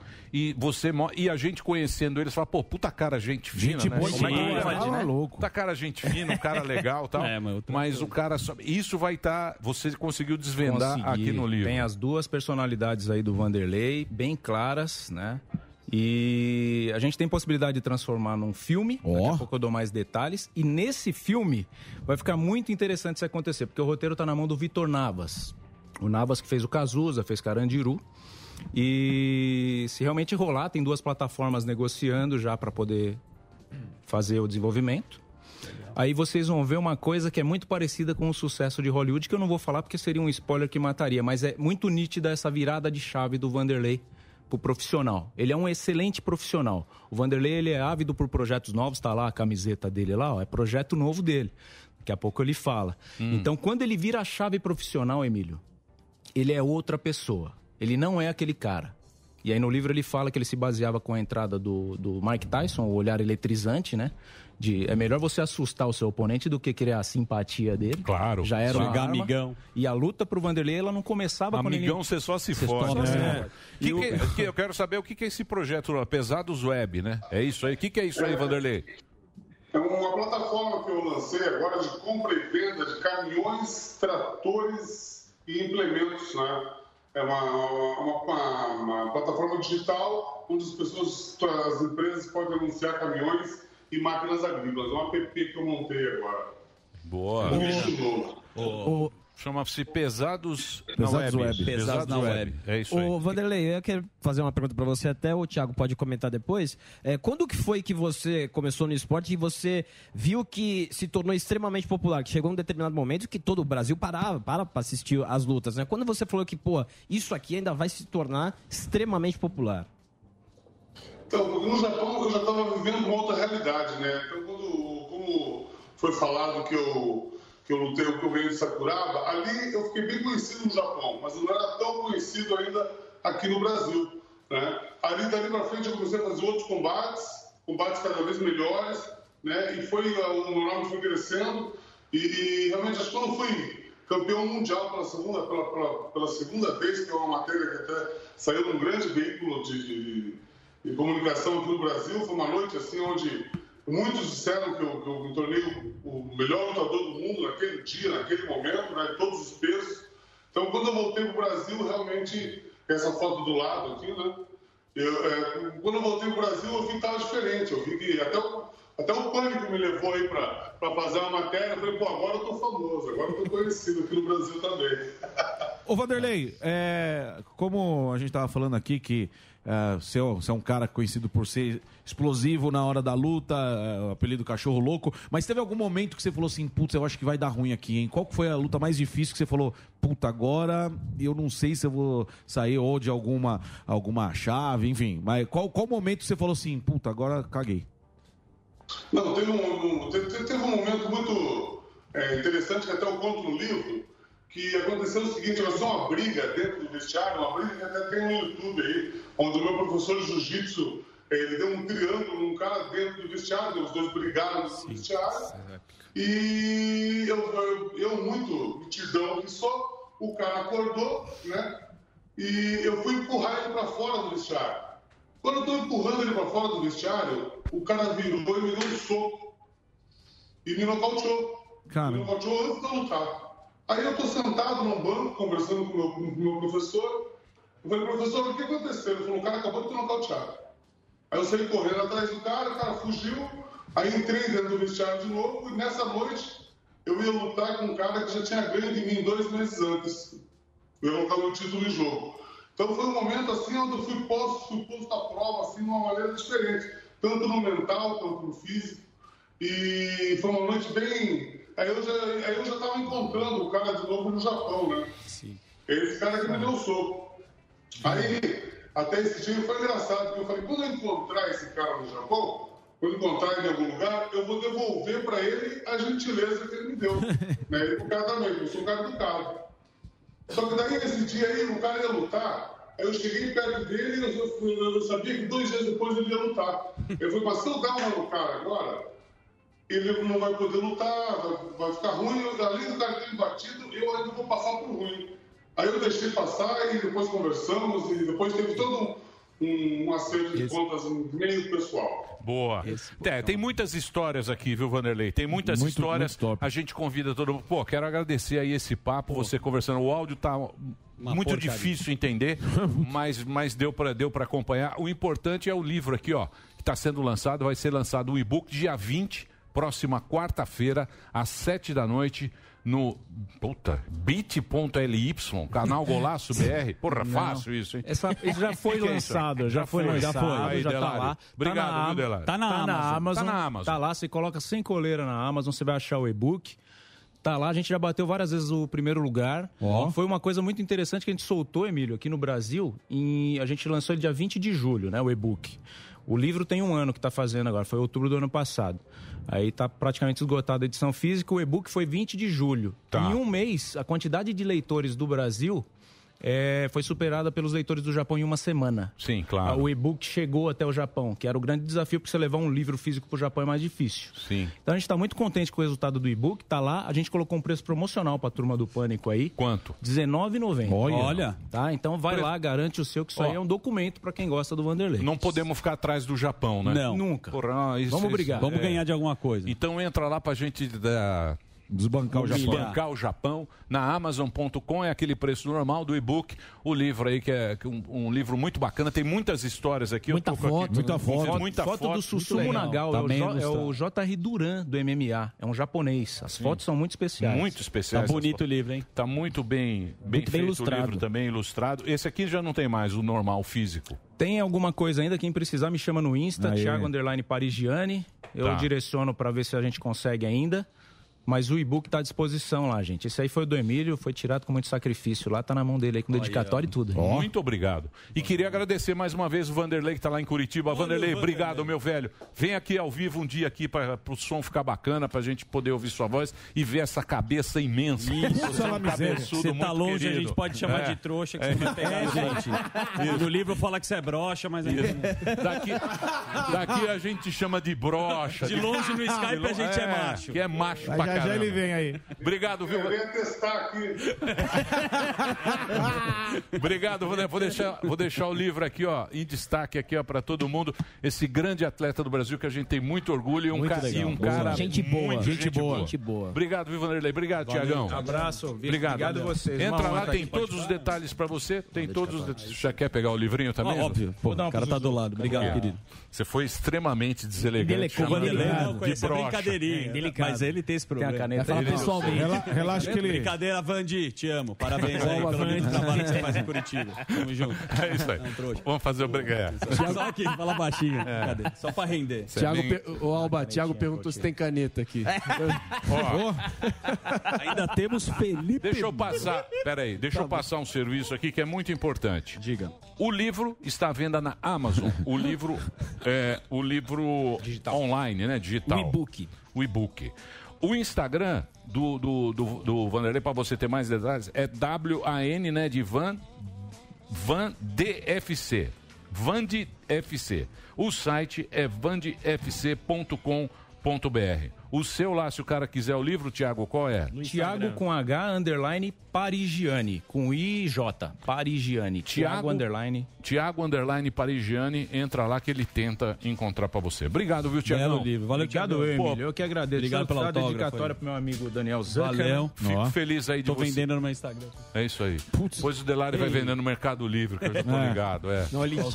Que é um. Puta, não queira. Não queira. É, não confie nunca Mercado no Livre. Delari. Obrigado, viu, Tiagão? Obrigado, Obrigado, Vanderlei. Emílio. Vamos pro break na Vamos. sequência. Felipe Massa. Olha Felipe só. Massa. E Alex E Rufo. o Rufo tá aí, ó. São dois Ó, caras. Massa, Massa, gente boa, tá ali, ó. Sabe tudo de automobilismo. Tá? Cara legal Vamos demais. falar de carro, vamos falar de tudo. Certo, Zuzu? Bastidores do Galvão Tá. Bueno, É isso aí. Ih, lá Tava vem- lá no Cipriani, fui com ele, tem uma história boa. Eu gosto de contar os bastidores. O, o Massa veio tantas vezes aqui, é um cara que... Vai falar do Massa? Pô. o Massa o. O melhor amigo do pai do, do, Quem? do Massa, Massa é o é- Galvão, pô. Não, o São Massa é de brother. Botucatu. Você lembra do vídeo do Galvão na piscina? O Massa é de Botucatu. Tô ligado. É. Tô ligado. Interiorzão. O irmão Interiorzão. dele também é da balada. Cadê teu irmão? Não, não. Careca. o irmão dele é bom. Ele pô. quer o Zé íntimo. É, É, amigão Beto dos famosos. Ah, Querido Massa. É, amigão dos famosos. O Beto Salado da vida real. Depois do break a gente volta. Felipe Massa aqui na PAN. É isso aí, bichone. Milhão, posso tirar uma selfie contigo? Lógico. Senta aqui, ó. Vamos fazer uma oficial. Fica no colo. Senta lá, ó. Fazer oficial. Aqui, ó. Aí, ó. A gente fica aqui atrás. Aí, aí fica. Cadê o Delari? Vai lá, ó. Quem ele tá tirando? Vai lá, fica na frente da câmera mesmo. Dane-se. Dane-se o povo. Olha lá, ó.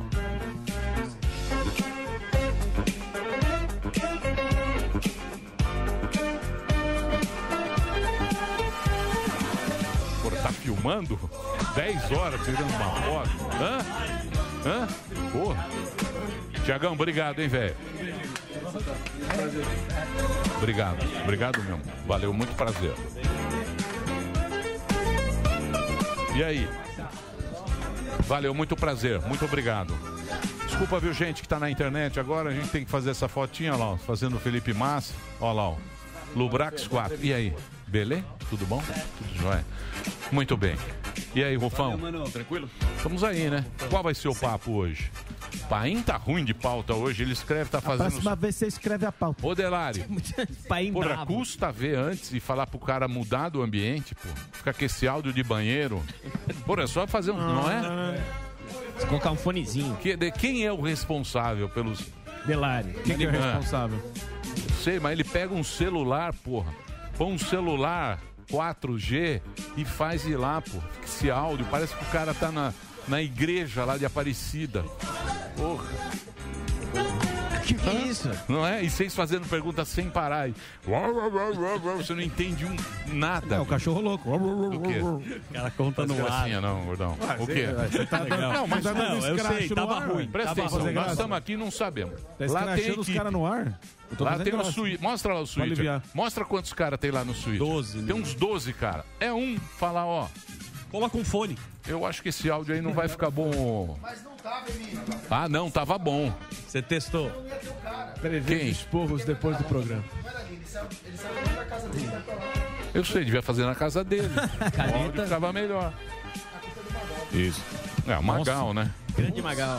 Tá cuidando Magal filha, chega tá aqui e vem limpar. Ele É. gosta de limpar as coisas. dá- Parece a Dona Maria. Ele vem limpar aqui, chega na hora. Faz uma ó, faxina É, faz a faxina. olha, Grande Edmota, Põe as coisas, isso aqui vai ficar bom e tal. Aí o áudio entra assim. É um sofrimento, viu, Márcio? Desculpa, Massa. Lá na Ferrari não era Não assim. tinha né? isso, né? Você não passava esse Não constrangimento. tinha isso na Ferrari. Ah, às vezes tinha. Tinha nada. Vai falar que tinha gambiarra Talvez não assim, mas umas cagadas às vezes aconteceu. Tudo pronto, tudo As limpinho. gambiarra da Ferrari, vamos saber. É, Não aí, tem, não tem saber daqui a gambiarra. pouco, galera. Eita. Não tem gambiarra na Ferrari. Não tem. Tem, Rufo. É, tem um casino, como dizia o próprio Schumacher, eu estava comentando com ele, tem uma baguncinha. Os É? italianos Ah, conseguem. às vezes tem. Italiano É, eh, consegue. faz umas cagadas. Italiano é bom. também. É? Muito pronto. Estamos só esperando o break da rede. A gente vai voltar já já. Quanto tempo? Só pra gente. Do quê? Olha lá, ó. Histórias Que? da real. Do quê? Ele aí, ó. E aí, Maçã? Grande Massa. Beleza. Eita. Tá morando aonde? Em Mônaco? Aqui, cara. Ah, tá aqui. Faz uns três Do meses quê? pra cá. Ah. Tá aqui? Tá aqui. O cara morava em Mônaco. Olha aí. Ah, mas Mônaco enche o saco, Enche né? mesmo. Vamos ser É. honestos. É. Porra, não acontece nada naquele lugar. Pô, mas Bom é Osasco. Saudade nenhuma. Hã? Zero. É, lógico. Mônaco. Programa, mas é bom também, cara. Os amigos. Dois? Família, amigos. Voltou? Da, da hora é morar em Suzano. Mônaco, enche É, o saco. Mônaco é né? chato. Legal. O cara morou, Suzano você é da já hora. morou lá? Lá em São Vicente. Você já morou lá? O Massa morou, pô. Vizinho do Galvão. pô. 15 anos. Não, é, É, que- pô. eu falo, agora eu vou pra Itacoaxetuba. porque Lá é bom. Olha lá, ele quer fazer gracinha. É o Marismo, meu. É, ele quer fazer gracinha. São Vicente é Ai, bom. não, é São Vicente, São que eu vou. Vicente é bom. Mônaco é chato. Zona Noroeste. Break longo, hein, Dedê? Tio Rico. É o tio rico do Zuzu. Tio Rico do Zuzu já foi no final, vocês que deviam saber. 1h40. Mudamos. Olha que eu tô... Mudaram? Um dos maiores. Daqui a pouco. Embaixador da Fórmula 1. É isso que nós vamos falar ou não? Como é que você quer que Falar de anuncie? Ferrari, Hã? falar de Ferrari, você pode provocar ele com a superstição que ele tem. Todos Eu não, você uma. que O sabe. que, que não pode perguntar, Por Seis, cinco, quatro, três. Olha lá, tá voltando? Voltou? É Black. Muito bem, senhoras e senhores, temos aqui hoje uma presença ilustre desse programa. Ele é o nosso homem na Fórmula 1, vice-campeão mundial, tem uma carreira brilhante. Estava morando em Mônaco, agora voltou para o Brasil, porque Mônaco é chato. Ele tem toda a razão. É bom de vez em quando. É, bom de vez Passar em quando. férias. Passar férias. Melhor Mônaco ainda é quando você passa de trem. Você só passa por Mônaco. Agora morar é É difícil. uma vulsidão. Felipe Massa está aqui com a Olha gente. o hoje. Felipe. Atualmente ele é o cargo de embaixador da Fórmula 1. Ó. É isso? O que, que é? Mas o que, que é esse monte de patrocínio aí, ó? Não, Lubrax, não, eu- pódio. Eu continuo ainda sendo Ativo, piloto, né? ativo na, como na Stock Car, pela equipe Lubrax. E tô super feliz, voltei a morar no Brasil. É, então acho que passou o tempo, né? Morei qui- 20 anos na, na Europa, com toda a carreira na Fórmula 1. E agora é a hora de voltar para casa. Tô feliz, não só eu como minha família. E tô aqui na Stock Car e com, fazendo al- algumas outras coisas, como você falou, embaixador da Fórmula 1, eh, sou presidente do, da FIA no kart, né? Também. E, tem outras coisas também eh, aqui no Brasil, como eh, o restaurante Beef Bar, não sei se vocês já foram Porra. Não chamou conhecer. nós. Nossa, Cara, convida. maravilhoso. Tamo cara. querendo voucher. Mas vou falar uma coisa pra você. É, tem, Diga. tem, É, um, tem um hambúrguer. Eu trouxe de Mônaco. Tem um hambúrguer sensacional. Beef bar. Fica ali na. Na. É, Isso. Barão de Capanema. Barão de Caparrola. Não, é Barão de Caparrola. É Barão de É Caparrola com, com a ministra. Com a ministra, É na esquina. Tem um hambúrguer lá sensacional. É um restaurante, é um restaurante mais badalado de São Paulo. Não, mas falaram bem pra É, caramba. tá- Beef Bar. é muito bom, é espetacular. É bom Impressionante mesmo. como, Vamos como usar tá, virou um sucesso. Sim. Eu sempre gostei porque é um restaurante de Mônaco, eu ia sempre lá, era perto da- do apartamento que eu morava. E, pô, eu sempre adorei, eu, ach- eu sempre acreditei que, que poderia fazer um grande sucesso em São Paulo. A gente trouxe e tá, tá sendo um super sucesso. Ó, é um restaurante bala. Fica na Ba- Barão de Capanema com a ministra Com a Rocha Oliveira, ali na esquina. Tem Uma casa de esquina, plantas, uma branca. casa de esquina tal, muito bem frequentado, tem alguma espera, mas muito boa, comida boa, mas é pra magnata, né? É, não é, não é Dirce, é. não. Fala que você é amigo Não é Dirce, Ah, é nada. Escra-. Mas é bom, cara. Parabéns, Obrigado, parabéns. obrigado. E aí você trouxe de lá pra cá pra. Pra cá. É. E tá, tá sendo um sucesso e, e continuo fazendo aquilo que eu gosto, que é correr na Stock Car. E tenho, também sou, sou sócio da Oakberry, de açaí, não sei se vocês Opa, tá impossível. conhecem. E aí, to- tomei a decisão de voltar a morar no Brasil e estamos felizes. E fala uma coisa pra mim, Massa. Por exemplo, a gente vê estocar, parece ser um negócio legal estocar, né? É legal pra caramba, é, tem muito piloto, é um nível muito alto, né? Os pilotos muito bons e tem o Rubinho, Tony Canaan também tá começando esse ano junto comigo. ó. A gente tá sofrendo ali um pouquinho, né, pra se adaptar à categoria, mas tá é muito legal o campeonato, muito disputado e eu tô me divertindo bastante. É, porque a gente vê os pilotos, tá? Porque acho que pra. E tem muito mais contato, né? Sim, É, tipo, sim. pra ultrapassar isso, eu acho que é a diferença, né, de um piloto que vem de Fórmula, né, da, da, da Fórmula 1 e tantos outros campeonatos, pra se adaptar a Stock Car, que é um carro mais pesado, é um carro que tem muito mais toques, né, batidas e, e um pouco tem que se adaptar exatamente a esse esse ponto, né, que é um pouco mais Sim, difícil. é mais difícil. É. Uma vez que esse que você programa- entende? Você não entende nada pra falar que é mais difícil. Tem essa mania péssima de desmerecer. O cara vai de. Uber. O cara não sabe trocar você marcha. dirige o quê, O cara pede- o cara pede o cara, Uber. meu, tá na granja, não pesca e pague. Puta Zé Pedalinho como se fosse o... Desculpa, o Alan Prost. Só anda de Uber. Só Não sabe é, trocar marcha. É evidente, evidente que a Carro máquina, automático né? só. Eu que sei tá muito maluco, rápido porra ainda. Eu não sei nada. O Emílio vem lá de São Manuel, O Emílio veio de São Castelinho, na Sim, Castelo Branco. Veio de charrete pra cá, entende pra caramba. ali. É, Emílio, uma coisa legal Tá da estoque que a gente vê nos últimos anos, o Massa viu isso muito enquanto estava em Mônaco, agora está presenciando isso aqui em Interlagos, na pistas aqui do Brasil. Muitos pilotos da Fórmula 1 vieram para a categoria. A gente já viu o Zonta correndo lá, corre. Luciano Burti, que também foi piloto Sim, de teste da Ferrari. O Jacques Villeneuve já veio fazer uma prova aqui, a prova do milhão. E para falar de história, já que a gente falou de Ferrari, falando de umas coisas muito legais, a gente tem aqui um grande campeão, Emílio, porque muita gente fala, pô, mas foi só piloto da Fórmula 1. Não é ser só um piloto da Fórmula 1, é ser vitorioso, é o nosso maior vitorioso com Ferrari aqui. Porque a gente fala, cara, ele tem um contexto dentro da Ferrari muito grande que para estar na Ferrari você já vira um deus. né? E É. vencer pela Ferrari, você tem um lugar no ponto mais alto do Olimpo. O Felipe fez oito anos de Ferrari, são 15 de Fórmula 1 e um de teste, né? ou seja, 16 anos na Fórmula 1.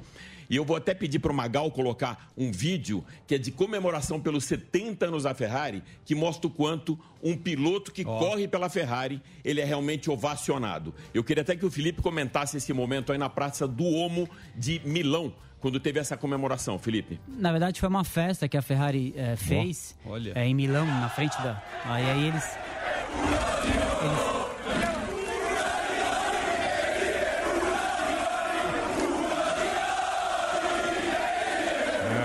abaixar, pode abaixar. Ó, Felipe é o uno de noi, é isso que eles gritavam. um- Felipe um de é um nós. de nós. É. E aí eu fui É. cumprimentar, né, todas as pessoas que estavam lá e eles começaram a gritar. E, e, na verdade é, é exatamente isso. Quando você entra na Ferrari é uma religião.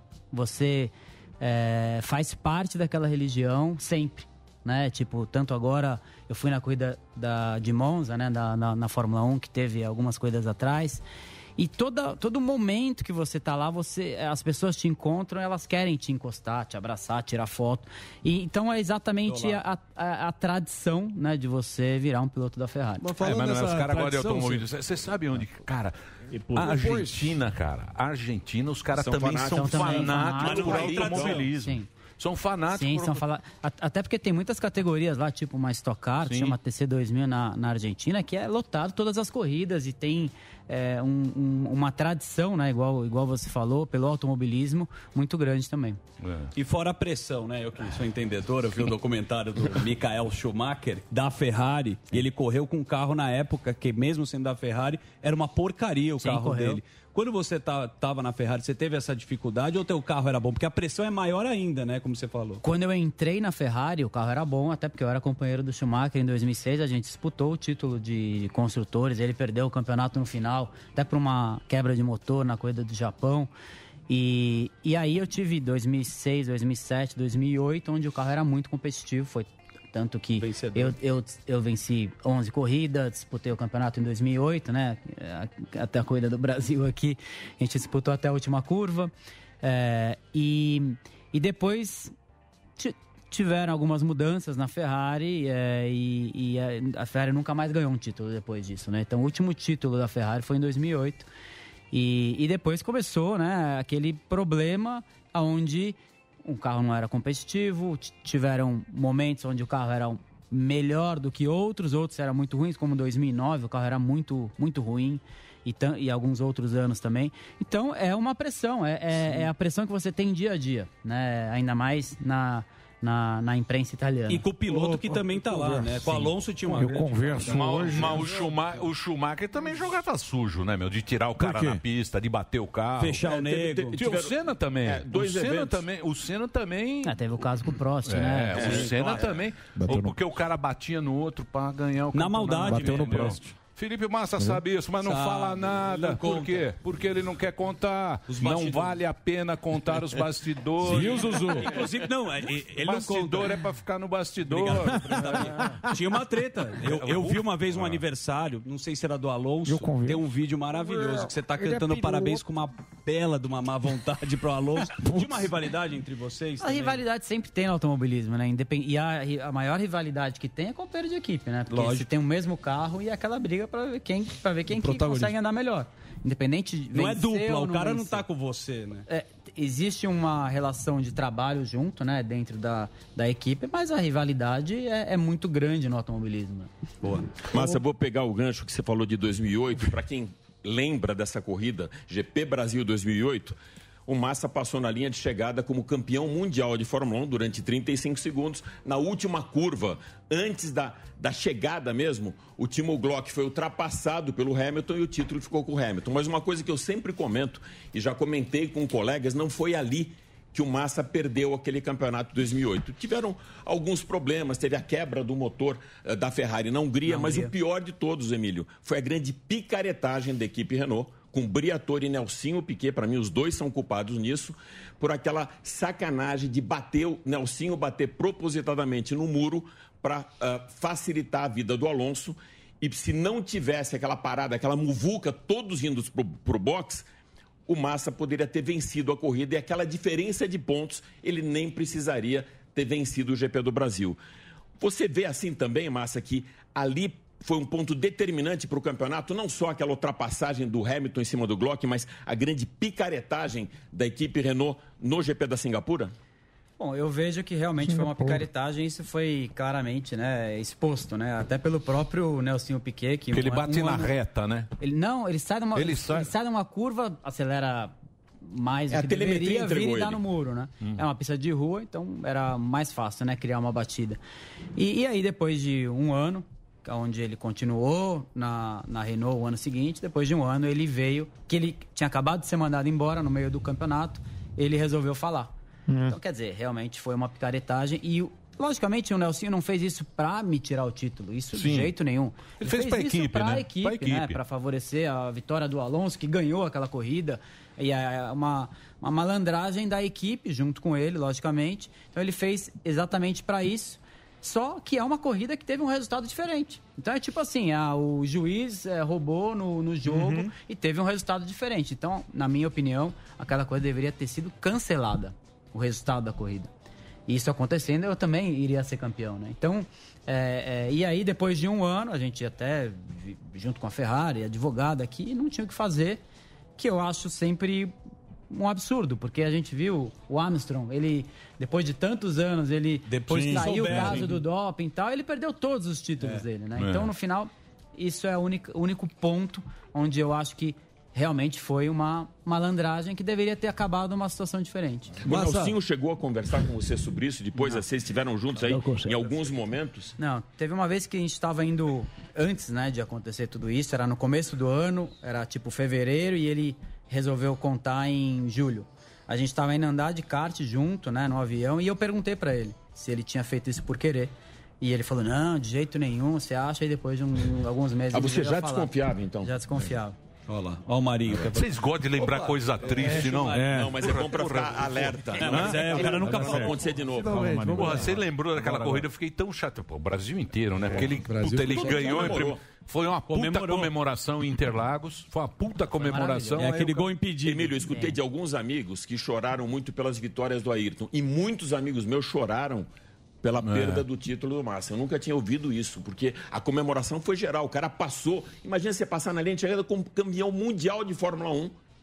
E depois tem a história lá com o Timo Glock e tal. Mas por isso que, para mim, não foi exatamente naquele ponto. E como o Massa estava falando de pressão, eu resgatei uma foto de 2001, de 20 anos atrás. O Massa tinha 20 anos, da capa da revista Autos Print. É a revista mais importante Ó, de automobilismo olha aí, do McFly. planeta.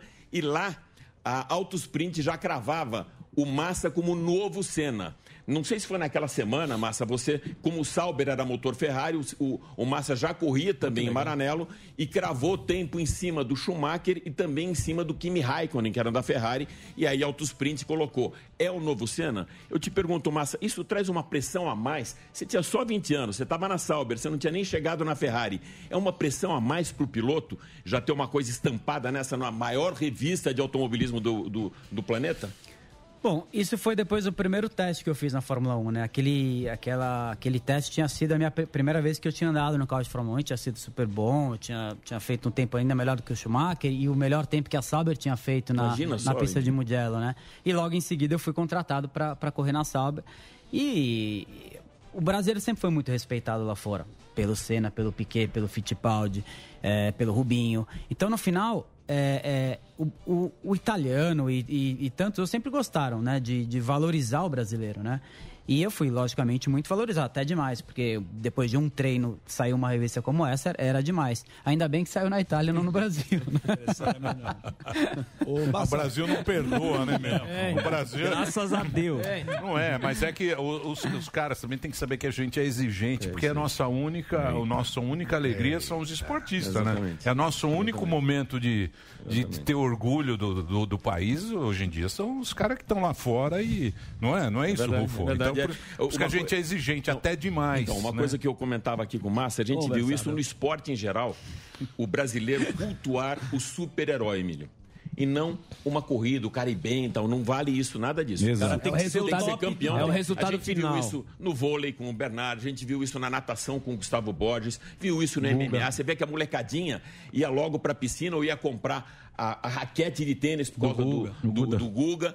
E no automobilismo é a mesma coisa. Esses caras andam pra cacete, vencem corrida, pilotos da Ferrari, e eu vejo que são mais valorizados lá fora do que aqui no Brasil. O, Massa, ele tem uma característica, que eu vejo isso na pista da Stock, vi isso numa categoria que ele promoveu aqui no Brasil de entrada também, que era a Fórmula Futura, ele é muito carismático. Então as pessoas gostam do Felipe Massa. eu lembro também quando teve a primeira despedida dele, eu nunca vi em nenhum lugar, em nenhuma pista, Massa, o pessoal ovacionar as equipes todas aplaudindo sim. Massa na despedida dele. Por quê? É carisma. E os outros são muito chatos também. É, mas, então, essa- Schumacher, mas Pistrelli. exatamente, essa é a Então, ou referência. então, esse negócio da equipe, porque, por exemplo, que nem o Schumacher, gente, pô, ele foi heptacampeão, Sim. puta cara tal, mas os pilotos ficavam assim porque ele jogava sujo.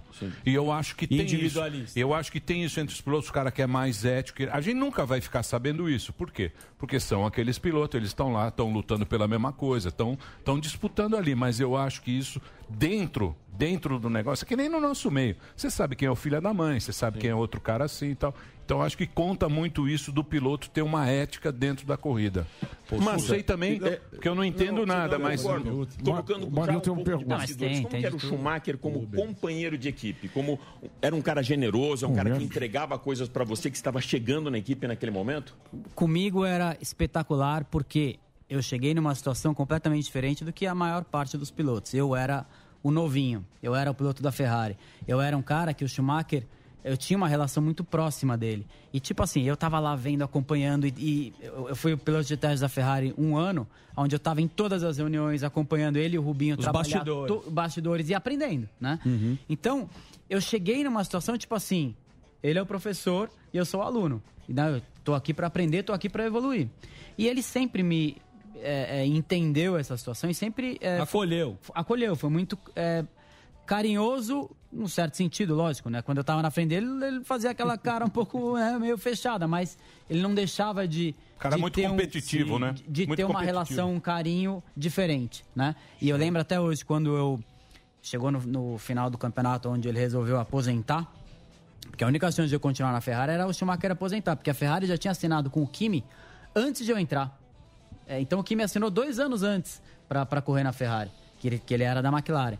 E aí o Schumacher falou: Eu tô aposentando, logicamente, decisão minha, quero ter um tempo para mim e tal, mas fico muito feliz em você pegar o meu lugar. Caraca. Então, tipo assim, é, tinha uma relação diferente, tinha, é, eu, eu tudo eu perguntava para ele, tudo eu falava, independente se ele não queria contar com aquela vontade, né? É, como ele fazia uma curva freada em geral, mas ele era, ele tinha uma relação diferente onde não tinha com os outros, né? Então, tipo, isso foi algo diferente comigo comparando com a maioria dos pilotos que estão lá chegando numa decisão de igual para igual. Muito bem. Eu vou fazer um break pra rede. Tem que fazer um break agora. A gente continua o papo. É isso, Dedê? A gente continua aqui na Netflix. Vamos- Netflix? Netflix? Não, Panflix. Panflix. Gagá também. Também, Nath. Não, é que eu lembrei do documentário. Tem um documentário do Schumacher. eu acho bom. que é, É que é Netflix. Você gostou É não? Netflix. Muito. Mas é tudo a mesma coisa, É, né? mas Se você não- pegar o do Senna, do Schumacher, Mas é tudo uma coisa O eu achei carro era legal. ruim, Um aí ele break, chegou não. lá. Mas uma coisa que eu achei Tudo- legal, Tudo é um talento. é que quando aparece a sacanagem que ele fez com o Villeneuve e com a Damon Hill, o documentário entrega isso. E ele mesmo fala que ele não sabia tal, mas o documentário entrega que foi sacanagem com os dois. Tanto com o Damon Não, logicamente ele sabia. Sim. Igual, igual aquela, aquela coisa de Mônaco que ele bate por querer na Sim, classificação. Na, na classificação para terminar o tempo não, ali. lógico que ele. pô, É, então, e ele disse que não, mas o legal é que o documentário mostra as picaretagens, não, é- não fica só passando o pano. Eu gostei muito, Emílio. Você gostou? Achei tá na legal. Netflix. Tá na Legal. Netflix. É, Tá na dá um sono. Dá um Dá um sono, sono, mas você- aí você não sabe no sono final na o que metade. acontece, É, sempre a mesma história, tá? É. Foi lá. Só o Massa sabe como é que o tá. Massa sabe. Como é que tá o Schumacher. Depois ele vai contar É pra isso aí. nós. Vamos pro break? Stock Cars é difícil. Stock Car é difícil. É, tem o Popó Bueno. Abraço pro Popó Bueno, sempre tá com a gente. Pneu e é agora vem a Canã, entre outros. Vou fazer um break rapidinho aqui. Já pra foi, já. Já foi o break? É, então vamos continuar. Pode continuar. O Marinho, Vou pelo amor de Deus, deixa o Marinho fazer a Eu vou fazer uma pergunta que é do Marinho. O Marinho pediu O Marinho vai perguntar se vou o Bolsonaro. O Marinho vai falar do Bolsonaro. Você acha que o Senna votaria no Bolsonaro ou no Lula hoje? Vai lá, é a Marinho. Deixa o Marinho perguntar. Como é que seria o Moro na Ferrari? Era o quê? O Moro na Ferrari. Vai lá, Marinho. Mas vamos que vamos. Ô, Massa, é, nos últimos 50 anos de Fórmula 1, né?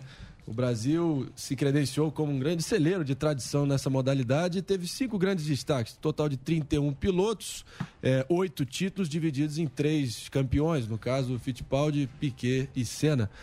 Eu cito nominalmente o Rubinho e você como grandes destaques que tiveram alguma proeminência, algum sucesso, não muito sucesso, mas não chegaram até o, o- o título em si. Mas desde então a gente não ou- houve um grande nome relevante sendo revelado pe- pelo país. Ao que você atribui isso? E se eu tiver enganado, porque pelo menos essa impressão do leigo de fora que a gente não, não nota mais nenhum nome de destaque aí no- na jogada. Quem são nomes promissores que estão aí surgindo para você? Bom, é uma pergunta muito boa, porque. Ó. Não, verdade. Boa, e ele Demorou, tá bonito, né? No final, no final é. é... Porra, a nossa foi ruim, então. Então- lógico. se esforçando pra caramba. A gente se É que ele guardou a pergunta, ele fez um Eu preparei aqui uma hora e meia. Tem assessor pra pergunta. É, É. Você tava sacaneando tanto ele que eu falei assim, ah, não. vamos- Mas, por. Não, mas é, porque no, é, no final, é, eu, eu saí da Fórmula 1 em 2017, foi meu último ano, e não, não apareceu um outro piloto para entrar, para levantar nossa bandeira na Fórmula 1. Isso tem a ver muito com, a, com o desenvolvimento dos pilotos, né? É, não só no kart, mas uma categoria de base. Quando, eu- quando eu, eu saí do kart, eu fiz uma, um- me preparei numa categoria de base aqui no Brasil, que era a Fórmula Chevrolet, fiz dois anos e aí eu fui para a Europa. Eu cheguei na Europa, pronto. Cheguei na Europa competitivo, vencendo logo a primeira corrida, né? No Uhum. campeonato lá. Hoje em dia não acontece. Hoje em dia o piloto sai daqui cru e chega lá e precisa de pelo menos um, dois anos para se adaptar, né? É, então eu acho que tem a ver com as categorias de base. E, e eu até, é até positivo porque a Stock Car tá lançando. Quando eu, eu cheguei, né, e, é, e aí tive com interesse de correr na Stock Car, né, a Stock Car foi vendida, e tem um grupo novo que entrou. E, e ele, e eu falei, eu falei, eu acho que vocês deveriam agora, que tá, acho que uma, um momento bom para a categoria, Pra investir. é, investir numa categoria de base, que é a Fórmula 4. E, e a partir do ano que vem vai começar essa categoria no Brasil, que eles estão fazendo. Então acho que isso ajuda muito a você preparar o piloto para ele chegar lá fora já com uma. E você uma citaria base. algum nome que se Confesso aposta? agora- agora eu pergunta, aí eu subo depois dessa, eu prometo. Eu, subo. Eu confesso. Algum nome que você citaria como promissor que está despontando aí? Tem dois nomes que é um é o Caio Collet, que corre de Fórmula 3. E, e um outro menino que acabou de sair, ele é, ele é até vice-campeão mundial de kart. Ele está saindo do kart indo para a Fórmula 4, que chama Rafael Câmara. Para mim, Boa. esses dois Sete pilotos. Câmara? Não, é, Não, não é o, é o Sete Câmara. Câmara, é um- é um outro que se chama Ah, Rafael ah, Câmara. tá, perfeito. Ô, Massa, é, teve algum momento aí eh, da sua carreira que você pensou, falou assim, meu, puta, não, já deu, não aguento mais. Algum momento você falou assim, ah, eu, eu vou desistir, eu vou largar, seja por pressão eh, da, da imprensa ou, ou- ou da, da turma aqui, porque a gente vê que lá fora a galera te ovaciona até hoje, mas ah, o brasileiro cobrando essa pressão, eh, como a capa, né, da revista, é um novo cena. Tem, eh, teve algum momento que você... Muito bem. Já, já. Voltamos Essa aqui na... pergunta é só pra Pergunta perguntar. Estamos de volta aqui na programação da Jovem Pan. Hoje, presença Já, já. ilustre. Temos aqui o Felipe Massa conversando com a gente, batendo um papo.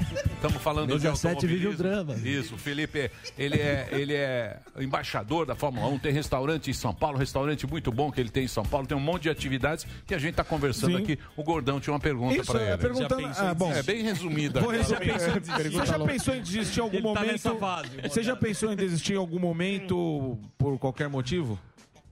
Já, lógico, né? Desistir eu nunca pensei, porque eu sempre acreditei em continuar. Sim. Aquilo que eu amo era isso e eu vou lutar até o final. Mas tiveram situações e momentos difíceis, acho que como, como acontece na maior parte das, do- dos trabalhadores em geral, né? E que foi em 2013, meu último ano da Ferrari, onde a situação estava crítica, o carro não era competitivo, o carro era ruim. E eu comecei a analisar que iria ser o meu último ano mesmo na Ferrari. E dali pra frente, tipo, as, op- as oportunidades que, que eu vou ter para continuar. E, e eu era uma, era uma mudança de regulamento, né? Onde ia começar esses motores turbos eh, que corre até hoje. eh, e o chassi ia mudar, toda a parte aerodinâmica ia mudar do carro. Então era uma mudança onde eu, eu, eu aceitei o convite da Williams, que era uma equipe que tinha chegado em antepenúltimo no campeonato naquele ano. Então Uhum. eu sabia que era um trabalho duro pela frente. É onde eu pensei, vou, não vou, continuo, não continuo. Eu falei assim, não, vou. Vou porque eu acho que essa mudança possa ser importante para talvez né, ter um sucesso, né? E a gente teve. É, a Williams, é, a partir do momento que eu entrei, lógico, não porque eu entrei, mas aquela mudança em geral, criou um, um- um resultado para a equipe. A gente fez, eu corri quatro anos pela Williams, eu fui, os dois primeiros campeonatos, a gente chegou em terceiro no campeonato de construtores e os outros dois quinto. Quer dizer, foi um ótimo trabalho e acho que me deu aquela, tipo, aquilo que eu precisava, aquela vontade, aquela Uhum. alegria de ter um resultado. Lógico, não, não era uma equipe para ser campeã, de Lógico. jeito nenhum, mas deu aquele, aquela alegria, né, é, de ter continuado dessa maneira. Ô, Felipe, eu- indo na pergunta do, do Morgadão aqui, você acha que você se sente desvalorizado assim pelo teu trabalho na Fórmula 1 aqui no Brasil? Porque é até uma pauta do esporte, a saúde mental, estão falando do Neymar, que o Neymar já não aguenta mais jogar bola por conta da pressão. Você se sente desvalorizado pelo trabalho que você fez? Não. nunca fui, nunca me senti desvalorizado, né? Senti que às vezes aconteceu é, situações como é, a im- imprensa. Eu acho que o, o- o Brasil é assim, né? É, A gente estava até conversando antes. Eu acho que no futebol, no automobilismo, você tem a obrigação de vencer. Mas às vezes você fez uma corrida espetacular, que você não tinha como ter chegado melhor do que aquilo, era como uma vitória, mas acho que a, a reação é um pouco diferente, né? Então, tipo assim, a obrigação é um pouco diferente, comparando até com outros países que a gente estava conversando antes. Então, eu acho que às vezes a, é, a, a obrigação e a pressão que você tem, independente em certos tipos de esporte, é talvez elevada demais. É. Ô, Massa, é muita corneta, né? É, né? Complicado. Ô, É, é muita corneta. Por exemplo, você, você pega né, os grandes campeões que a gente O Ronaldinho, Ronaldo Fenômeno. Gordo. Fenômeno. O Ronaldo Gordo? Gordo. Porra, se esse cara mora na- nos Estados Unidos, ele tinha estátua, estátua tinha, da Nike. em toda a Tinha. praça. Tinha. Né? Tem. Toda a praça o, o Ronaldo. Tem aqui passa. como, tinha- como tiveram os caras falaram, da, da, da NBA, Sim, né? O que a gente claro. tá falando Mas- dos tifós. Na Itália também, os Dos caras tifós na. Itália. Eu queria colocar uma polêmica aqui. Bem polêmica, pimentinha. aproveitar uma pimentinha. Você também Homem tá de bem preto. Zé é, Polêmica. é, Tá de é preto também. É, Que nem a Kalina Cadê o foi Will Smith? É, vai trazer aqui a sexta-feira, bomba. né? O Homem de É. Preto. Que é, é o Homem de Preto é boa também. O Homem da Capa Preta. Que é ordens de equipe. né? A gente viu em 2010 você tendo que dar ultrapassagem para o Alonso. A mesma coisa já não aconteceu na Austrália, quando você chegou em terceiro e eu acho que ele em quarto, porque você negou, ou seja, você não acatou as ordens de equipe. A gente viu nesse final de semana agora na Turquia, e eu vou pedir até para o Magal colocar mais um que eu achei espetacular. O Felipe venceu três provas seguidas na Turquia, Emílio. Venceu 2006, 2007 e 2008. E nesse final de semana que teve Turquia, o Hamilton acatou a ordem de equipe, se frustrou muito, atribuiu inclusive o quinto lugar dele por não ter seguido o próprio instinto. Em outras oportunidades, ele não acatou e venceu. Como acontece isso que- com você, por exemplo, na Austrália? A equipe pediu para você dar ultrapassagem e você manteve a sua posição e não deixou o seu companheiro de equipe passar. Isso tem alguma punição, tem alguma consequência ou passa batido? Ah, eu acho que ordem de equipe faz parte da Fórmula 1, independente de situações você possa gostar ou não gostar. Você está numa equipe, não tinha escrito no meu contrato, você é o segundo piloto. Não, não, não, não, não tinha Uhum. cláusula nenhuma, que, que tá- só que tinha escrito que você tem que respeitar a decisão da equipe. O que é a decisão da Acabou. equipe são duas coisas diferentes. E, e, e a decisão da equipe em certas situações foi deixa o seu companheiro passar porque ele está na frente no campeonato. E, logicamente, essa corrida na Austrália era a segunda corrida do ano. Segunda corrida do ano, onde o Alonso, a gente foi para a primeira corrida que, era, que começava no Bahrein, em 2010. O Alonso ganhou eh, e eu cheguei em segundo. Aí a gente foi para a segunda corrida que era na Austrália. Tava chovendo e tal, e no final é, é, o Alonso estava próximo de mim e a equipe mandou eu deixar ele passar. E eu não deixei. E eu cheguei em terceiro e ele chegou em quarto. Ninguém ficou sabendo. Entendeu? Então, depois? tipo, ninguém, de- depois ninguém ficou sabendo. Ficou entre eu e a equipe. E a equipe não, não Só que fez aí na pressão? situação onde eu já cheguei, que não era. Não tinha chegado na metade do campeonato. Aí aconteceu aquela corrida na Alemanha, onde eu estava na frente, o Alonso atrás, e a equipe pediu para deixar no rádio, começou a aparecer e tal, e eu deixei seguir a ordem da equipe. É, aí, logicamente, aparece e é falado e tal. Então, logicamente, se você não seguir a ordem da equipe, ah, passou uma coisa e não seguiu, passou outra coisa e não seguiu, logicamente que a equipe vai pensar. Vai Uhum. continuar ou não vai continuar? Você está aqui para trabalhar em favor da equipe ou não? Isso em qualquer empresa. É, não é porque é o esporte ou a Fórmula 1, mas, isso em qualquer situação. Agora, o, Mas- Pi- o Piquet era danado, né? Eu tava vendo outro dia o Piquet contando. Isso isso era danado, né? Ele jogava o extintor pro carro ficar mais leve. Ele ouvia o rádio do, do companheiro Ele era. pra dar um migué. Ele era um pouco. Na verdade, o Piquet, ele era, ele era um cara naquela época, né? Na época que ele correu. Hoje em dia, o piloto entende muito menos da parte mecânica do que naquela época. Uhum.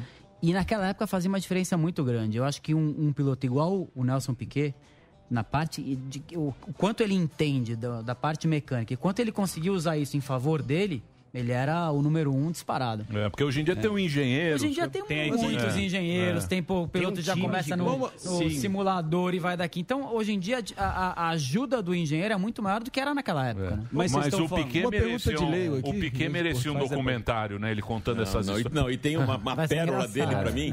Não era só o que ele conhecia de mecânica, mas ele conseguia importunar o companheiro de Sim, ah, perguntaram pra ele uma época. Por Ainda que mais que o Mansell, né? é, em cima do Mansell, né? Por que, que o Mansell rodava tanto, que batia a cabeça, porque tinha tanto problema? Ele, para desestabilizar, ele falou: olha, com a mulher feia do jeito que ele tem, Nossa, o cara velho. não consegue se concentrar na verdade. pista. Que era para desestabilizar exatamente o O companheiro. cara vai na maldade. Vai na maldade, vai, vai. Agora, você vê todos esses caras que vocês estão falando aqui são canalhas, né? Quem? Que Ayrton Senna. O cara tem que ser muito canalha, um cara focado. Uma vez aqui, uma observação sua foi muito coerente. Minha? Não, foi minha não, vem não. É Roda Viva. não. Eu escrevi a pauta na É, Roda Viva. Não é colocar na minha, não. Diz que quando o piloto tem um filho, ele vai diminuindo um pouco a velocidade, o tempo dele, e ele vai perdendo a performance. Então o cara que é paizão, tá focado, cachorrinho, que nem eu, Belo papai. nunca vai ser o cara número um. Você acha que o, cara que tá lá, como esses nomes que a gente falou, é um cara que tem que viver totalmente esporte e abrir mão de tudo da vida, cara? Bom, na- Pessoal, da família, tudo. Na, na verdade, isso quem, quem disse essa frase era o Enzo Ferrari. Eu passei. Que, que você falou? Você falou, então desculpa. Então, desculpa. Eu não, eu não perdi essa parte. Então, aí. Não é, que você tem outra responsa, cara. Ele, ele disse que o piloto não pode ser pai, porque se a hora que ele for pai, ele perde meio segundo, não sei exatamente, três décimos na Uhum. época que ele falou. E. Mas aconteceram casos onde o piloto era pai, igual o Schumacher, igual o Vettel, por exemplo, e foi campeão do mundo. Então, eu acho que a hora que você tá dentro do carro, e você fecha a viseira, eu- você não consegue lembrar que você tem filho. Pelo menos é comigo essa situação. É você fecha a viseira, sozinho. Você tá concentrado naquela, naquela situação, naque, no seu trabalho, e você não pensa em mãe, pai, filho. Porque, até porque você- se você pensar, realmente não, Já não funciona, entendeu? Então eu, eu, eu acho que é mais ou menos essa situação que acontece. Ô, Massa, uma pergunta de leigo e uma pergunta bem objetiva. A de leigo é a seguinte, que eu lembro, eu acompanhava você na tua época, você acabava que via que sempre tinha duas escuderias ali que sempre dividiam o pódio. No teu caso, eu lembro que era Ferrari e Renault, de vez em quando a Williams entrava ali de, vez, de, é, volta e meia. McLaren né? também. McLaren também. É, mas hoje em dia você vê só Mercedes-Benz, Petronas, Red Bull de vez em quando e uma outra de vez em quando, né? Tá bem, esse, esse monopólio fica uma guerra assimétrica entre as escuderias pelo acesso à tecnologia do carro, né? É uma questão mecânica. Como é, qual é a explicação para isso? É só questão de investimento da empresa em si, da escuderia em Pô, si? pergunta muito boa, hein, meu? Pô, e porque não dá pra entender. É a segunda Essa é mulher. boa. Agora você. Agora ele falando, para. passa a bola pra mim, Emílio. Porra, passa a Deixa bola o pra Reginaldo mim. ler. Bela pergunta boa. O Márcio é filha da ele mãe. gosta né? Você é filha da mãe, né? É um Pergunta filho em da inglês, pô. é. Puta pergunta boa. And how about the- Deixa o Mario Kart perguntar. E finalmente, tá qual foi a pista mais difícil que você já correu? Ah, essa não é muito boa, né? Tô brincando. Não, mas, mas na, na verdade a Vai Fórmula xingar, 1 é assim. Se a gente voltar pra trás na época do Senna, tiveram situações onde ele ainda tinha um companheiro que era a briga entre ele e o Prost, por exemplo, na McLaren, mas eles davam volta no terceiro. Então também não tinha outra equipe para disputar com eles, né? Ainda tinha pelo menos dois pilotos que disputavam na mesma equipe. É, aconteceram muitos campeonatos que um, tinha uma equipe, né? E essa equipe, um dos dois companheiros iam vencer, né? E então a, a- o bacana é quando tem duas equipes disputando. Infelizmente, no meu caso, tinha sempre a McLaren, como por exemplo, é, no tinha a Renault que, o, que A a, gente brigou com que o, o- o Schumacher brigou com o Alonso em Fisichella 2006. também. Aí teve a, a- no ano seguinte é, a gente brigou de igual para igual com a McLaren o ano inteiro, né? Que o Kimi foi campeão, Sim. né? E no ano no ano seguinte, em 2008, exatamente, a gente brigou o ano inteiro com a McLaren e o, o Hamilton foi campeão, a gente disputando até, o- até o último momento. E aí aconteceu, entrou a a Brown foi campeã no ano seguinte, né? que era um campeonato um pouco mais disputado, e aí a Red Bull ganhou quatro campeonatos, a- e a Mercedes, E a Mercedes começou e não parou lavou, até hoje. é. Né? É, então, esse ano é um ano onde tem duas equipes disputando. Então, é, e, infelizmente, faz parte da Fórmula 1 isso. Né? E quando tem duas equipes disputando, é onde você cria aquela vontade né, de assistir, porque pelo menos você sabe que não é só um piloto que vai Então disputar. qual é o incentivo Sim. para uma escuderia pequena como a Alfa Romeo tá lá? A, a Fórmula 1 sempre foi voltada a dinheiro, desenvolvimento, business, é, é, aquele engenheiros, né? E eu- você criar uma equipe competitiva que é igual a Ferrari, acho que depois de 2008 até agora, vem sofrendo porque talvez tem muito italiano trabalhando junto. Naquela época tinha o Jean Todt, Ross Brown, Rory Byrne, era uma equipe um pouco mais organizada, né? Agora aí passou a ser um, um É, o Schumacher difícil, comentou isso, né? De- dizendo que a equipe era um casino quando tinha os italianos lá. E a gente vê aí uma época de Stefano Domenicali, Mattia Binotto, Maurício Arrivabene, só Foi italiano. mudando muito. É, e ele falava, não pode ter só italiano na equipe. Porque senão vira um casino, Então, uma é- zona. é, exatamente. Você criar o grupo é difícil. né? Ainda mais um grupo tão competitivo né, financeiramente, em geral. Eu acho que isso faz parte da. E a pista mais difícil? A pista que eu mais gosto. Eu gosto de Spa Francorchamps. E. Fica onde essa? Que é na, na Bélgica. Bélgica. Bélgica. E na e Suzuka. Pista de Suzuka no Mas lá que Japão. você tomou uma panca, né? Ou foi o. Não. Foi em Spa? Não, foi o Rubinho que tomou em Spa? Não, eu tomei a, panca, a, bola que eu tomei foi na, foi na Hungria, em Budapeste. Foi na Hungria. Puta panca, hein? A uma Deus. Você preferia quando era mais. Mais, né? Hoje em dia é. Pô, hoje em dia também passa na Band, pô. Ninguém assiste. Putz, lá miséria. Não, Era tá o legal. Galvão. É, tá lá o Não, Reginaldo. Era o legal. Galvão. O Galvão é Passa na Band. Mas eu posso falar, eu acho muito legal a Band. A Band tá fazendo um trabalho muito bacana. Não, não tô falando mal da Não, Band. tô falando, tô falando espaço. Ah, sim. Por exemplo, até- é, é até uma, é até uma pergunta muito boa. É até uma pergunta- Sim. Tá 3 a 1 eu, eu corri na, na- Toda a minha época, né, sempre foi na Globo, na Globo e a Globo foi tirando a Fórmula 1. Foi, não passava mais classificação, aí não passava mais é, o grid, aí não passava. Então, por exemplo, eu, é, eu, eu era o único piloto brasileiro que corria lá. Aí eu assinava o patrocínio brasileiro, uma empresa que quer, porra, tá me, aju- me ajudar, ajudar o aparecer, piloto brasileiro. Não, pare, não, passava, pode falar o passava nome. no mundo inteiro o patrocínio, só não Sim. passava no Brasil. Cortava o boné aqui, né, mas- Entendeu? Só não passava no. Brasil. Então eu acho muito bom isso, é um espaço, um espaço que o brasileiro precisa ter. Total. Se, se entra um piloto agora, eu já estava na Fórmula 1 há muito tempo. Já tava estabilizado, já tava estabilizado. Mas se entra um cara novo que precisa da ajuda, Do e aí, aí não passa classificação, não passa. Como é que o cara vai. Que ajuda ele vai ter? É isso então aí. eu acho muito bom, exatamente. Então assistam na Band. Assistam na Band. Tem o Reginaldo Leme. Fórmula 1. Sim. O Reginaldo tá lá. Tá lá, bom. Mas não tem o Galvão, né? O Galvão, o Galvão, Galvão, você há de Galvão, convir. é, Galvão. Aliás, né? Vai mordiscar na tamorela. O Galvão é muito amigo da tua família, né, cara? Ele, O Galvão? ele- o Galvão palpita pra caramba. Não, né? o Não, mas ele é gente boa, Gente é boa. O Massa que mandou o vídeo do Galvão na piscina, não sei se você lembra, lembra? Mas Olha o- lá, eu- é ele- brincando com os carrinhos, né, do meu filho. Sim, sim, sensacional. Eu acho que o Galvão não tem outro Pra narrar. Não, tem outro Não tem mesmo. É só, bom. que o, É só que o Galvão ele tem uma coisa que é muito legal. O Galvão, ele ficou tanto tempo, ele é um cara tão bom naquilo que ele faz, que é meio dele. É. O time do Brasil é, É dono. dele. O Massa é dele. A Fórmula Chaveirinho 1. dele. Sabia que ia A Fórmula 1 O não Massa- é da Globo, da FIA. Conversável É o Massa. O Senna era dele. Tava no O. Senna. Essa manhã. O Senna era dele. O Senna era do Galvão. Essa manhã eu tive um café da manhã. eu- café da manhã. Conversável com o Massa no hotel. É. Passei Essa lá. manhã, Vive um sentei drama com massa terrível. no hotel. E dei um conselho pra ele. ficava contando os bastidores. Falei pro Massa pra não ter É. medo, amigo. Tem que ir pra cima.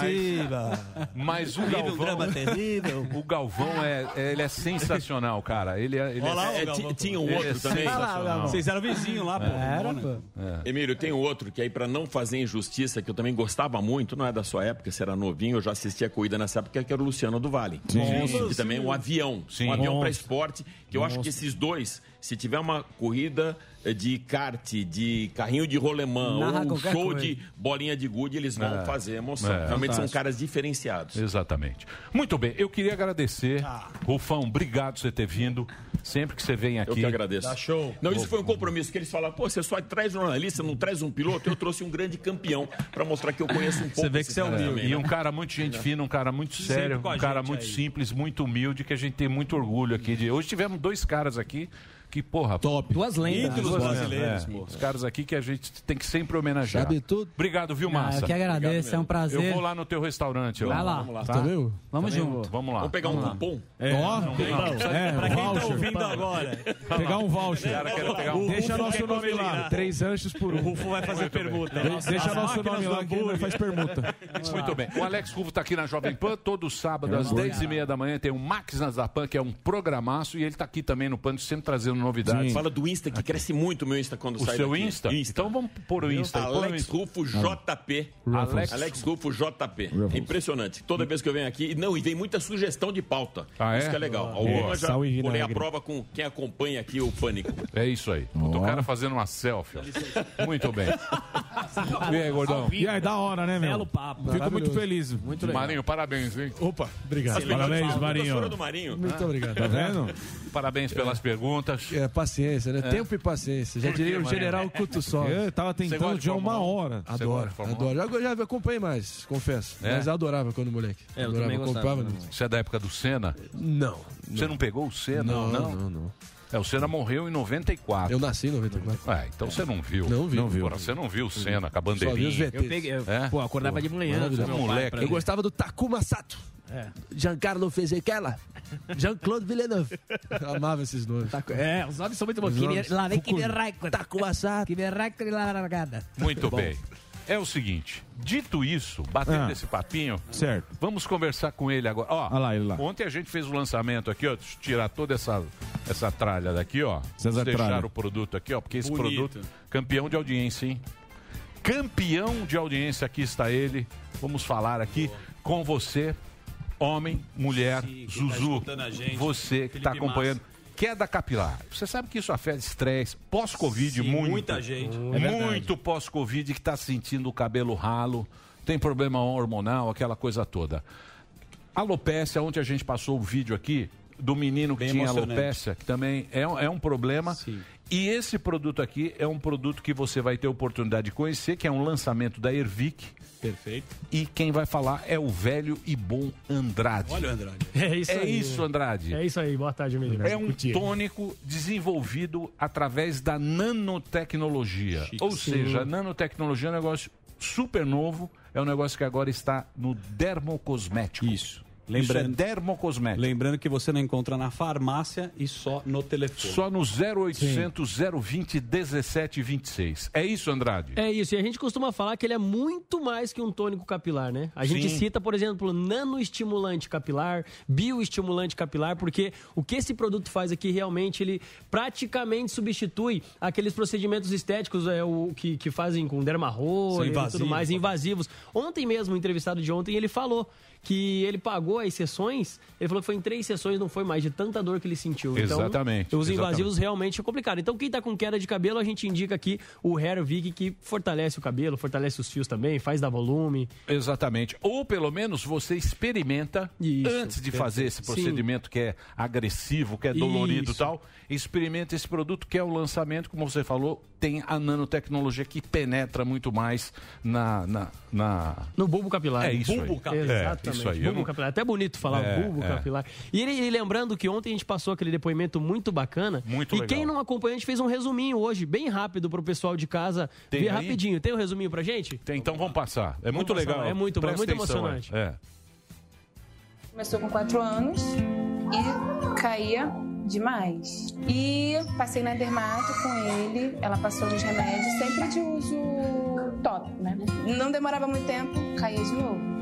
E minha mãe teve um probleminha com cabelo e pediu. Aí ela foi falou que com duas semanas o cabelo dela parou de cair, já não tava mais caindo. E falou que se eu quisesse ela mandava um pra ele. Eu falei assim, então manda. Passei nele e com uma semana já deu aquela parada de queda. Com um mês mais ou menos, o cabelo encheu muito. E pra mim é realizador. Com vocês, com a Ervic, tudo tá acontecendo. E ver que ele tá feliz do jeito que ele tá, realizado do jeito que ele tá, pra mim é muito gratificante. E a Ervic me proporcionou isso.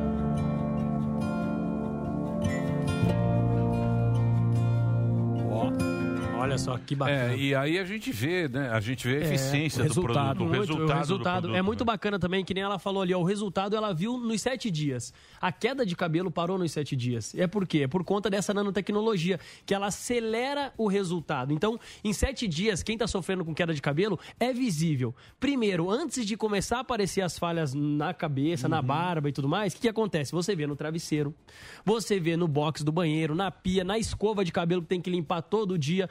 Para as mulheres e para os homens, isso é terrível. Ainda mais um problema desse, por exemplo, com um menininho ali com alopécia. Tem Uhum. também isso em adultos, viu? Tanto Sim. na barba quanto no cabelo também. tem falha na barba. Falha na barba ajuda muito também a preencher a barba, porque os homens, quando tem, quando tem falha na barba, eles querem que preencha e tudo mais. Então, é autoestima, gente. Você tá sofrendo com esse problema, você acabou de ver aí, é um produto também que tem o teste de eficácia comprovado. É bacana a gente falar isso. E ontem eu até comentei, né, sobre a porcentagem das pessoas. 90% 90% das pessoas sentiram que os fios ficaram mais fortes. Então, além de ele fazer crescer o cabelo novamente, de ativar ali o bulbo capilar, ele fortalece os nossos fios, ele dá volume ao nosso cabelo novamente. Então, ó, você que está nos acompanhando agora em casa, gente, já, já começa a ligar no 0800 020 1726. Vou repetir: 0800 020 1726.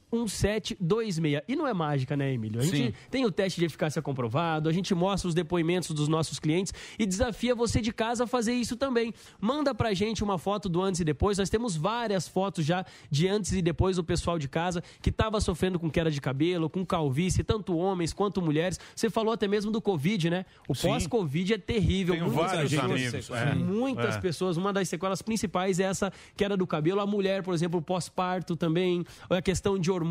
Se toma remédio controlado, também sofre de queda de cabelo. Então, ele fortalece os fios para o cabelo não cair e ajuda a crescer. É um estimulante para fazer crescer o São cabelo. vários novamente. fatores, né? São vários, vários fatores. fatores. E esse é um produto novo. A gente está acostumado a ver tônico e tal, mas esse tem a nanotecnologia.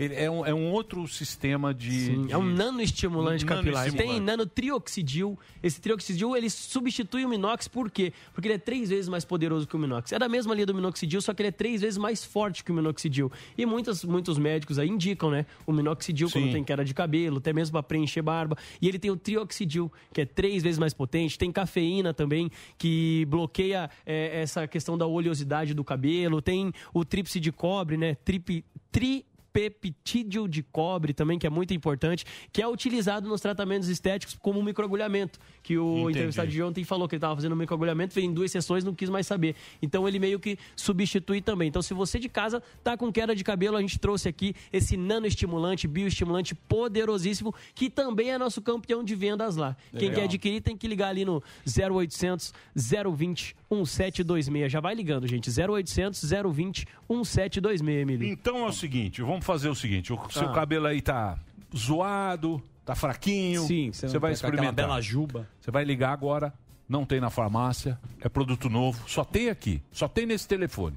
0800 020 1726 e você vai esperar um tempo para, se quiser fazer o procedimento. O gordo fez lá o. Sim, o implante, peruca né? lá. Implante capilar. Ficou top.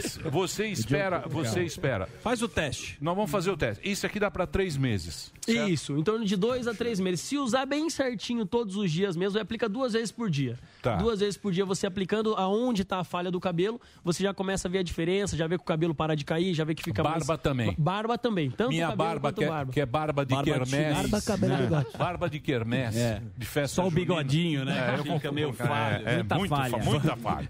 Então é o seguinte: você vai fazer 50%. Vamos, vamos fazer o dobro?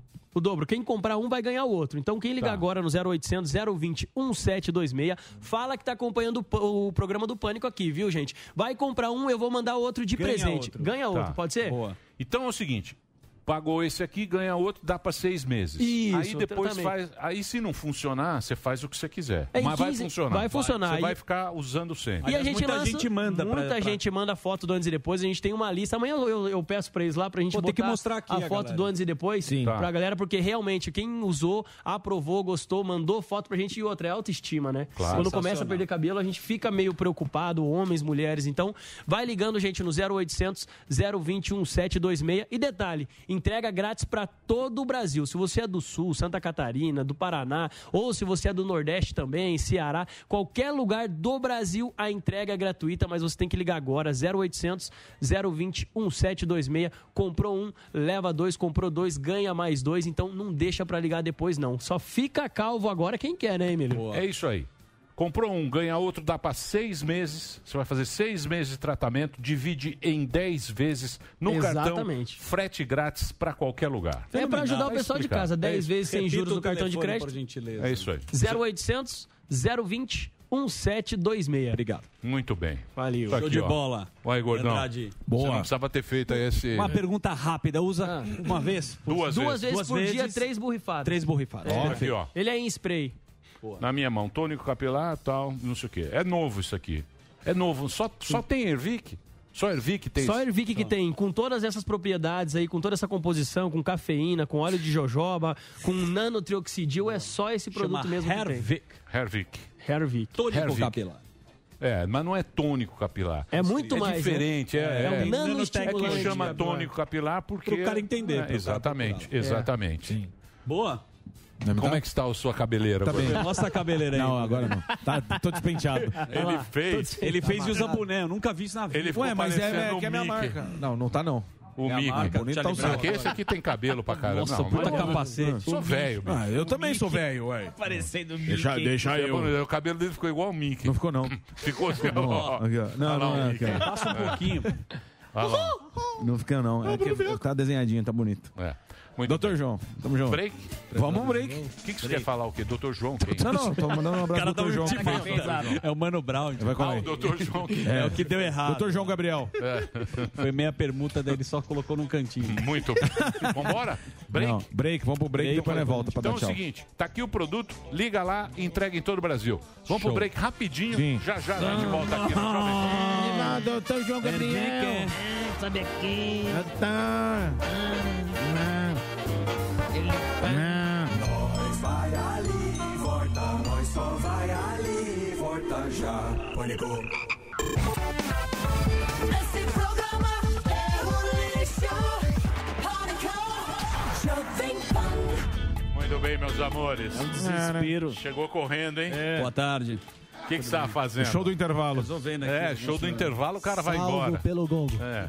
E Resolvendo aí, tá roteiro. resolvendo o quê? Roteiro com o Grisalhão. Ah, o Grisalhão tava aí? gente? Grisalhão. Vanderlei Silva. Olha, você tá muito descontraído. Muito, você acha? Eu acho Despojado. o programa- É, muito despojadinho. Vou, vou O tra- programa tra- tratar agora- com mais seriedade. O programa agora na nossa fase, nós precisamos ficar mais Elegantes. Isso, mais. Blazer, protocolares. Blazer? Mais, um Bonner. Vamos fazer de blazer? Mais Não, William, menos Bond. É ficar parar com gracinhas. Ué, mas é um acha? programa de humor, ué. Mas você não Então, acha vai que virar- é de humor, Vai virar o Pingruzis, então? Foi de humor Foi. há É. muito tempo Então, tem que atrás. fazer humorismo do O humor verdadeiro. está em desuso. Não, tá não. Tá em O humor está por fora. Tá não. Mesmo porque, Ah, olha quem está nos acompanhando aqui, ó. quem? Leia aqui, ó. É em voz alta ou só? Não, não. pessoal? Não, pode ler em voz Escutando alta. aqui, saudade de você. Não, mas Está lê, mais- lê bonito.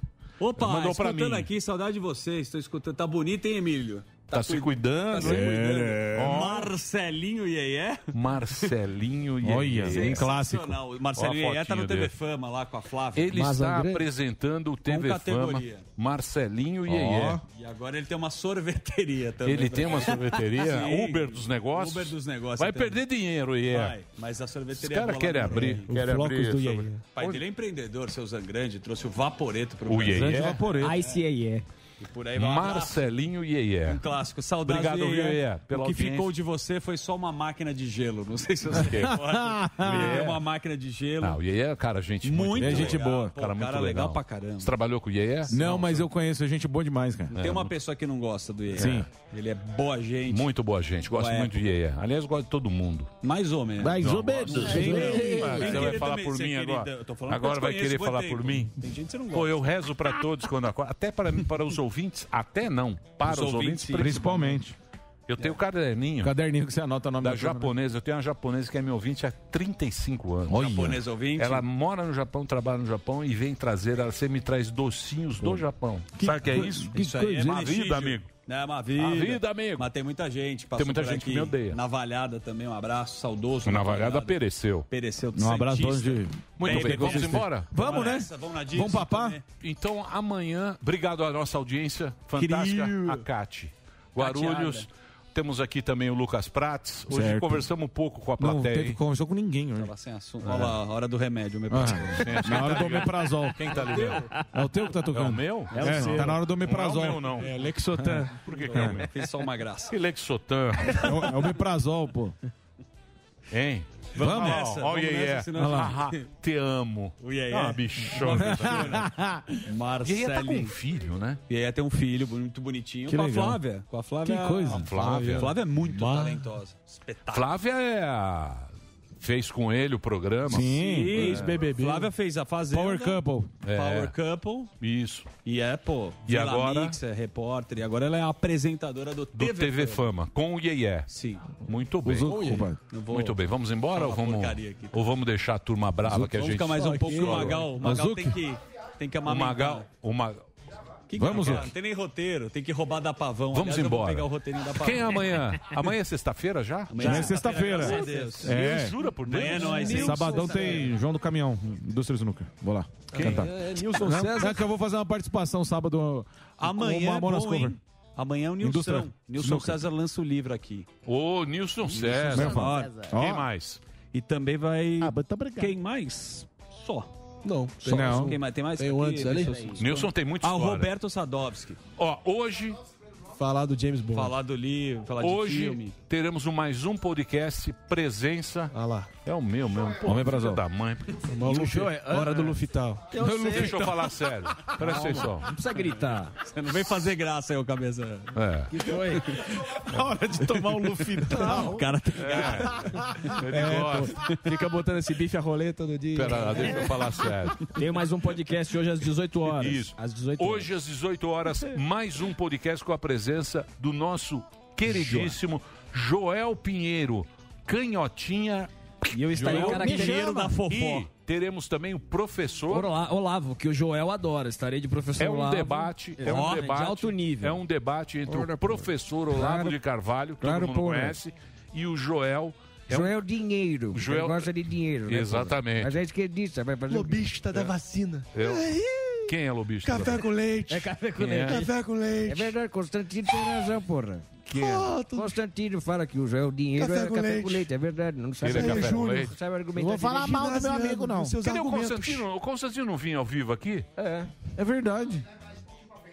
Porra. Semana que Muito vem? bem. Gente, muito obrigado pela audiência. Obrigado aí, plateia. Obrigado aí por vocês terem ficado com a gente. Amanhã a gente volta ao meio-dia, horário de Brasólia.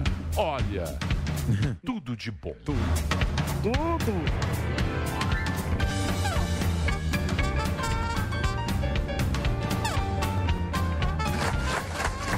posso deixar de cumprimentar o nosso governador do Piauí, Wellington Dias, que nós carinhosamente chamamos o Índio. E que se caracteriza pelo fato de que todos nós sabemos que se ele pular uma janela, é bom a gente pular atrás, porque ele descobriu alguma coisa absolutamente fantástica.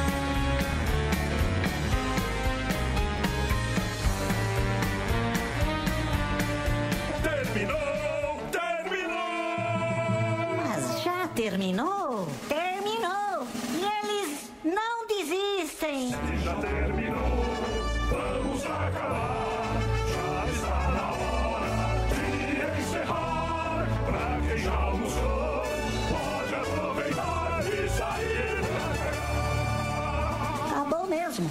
Acabou! Acabou mesmo!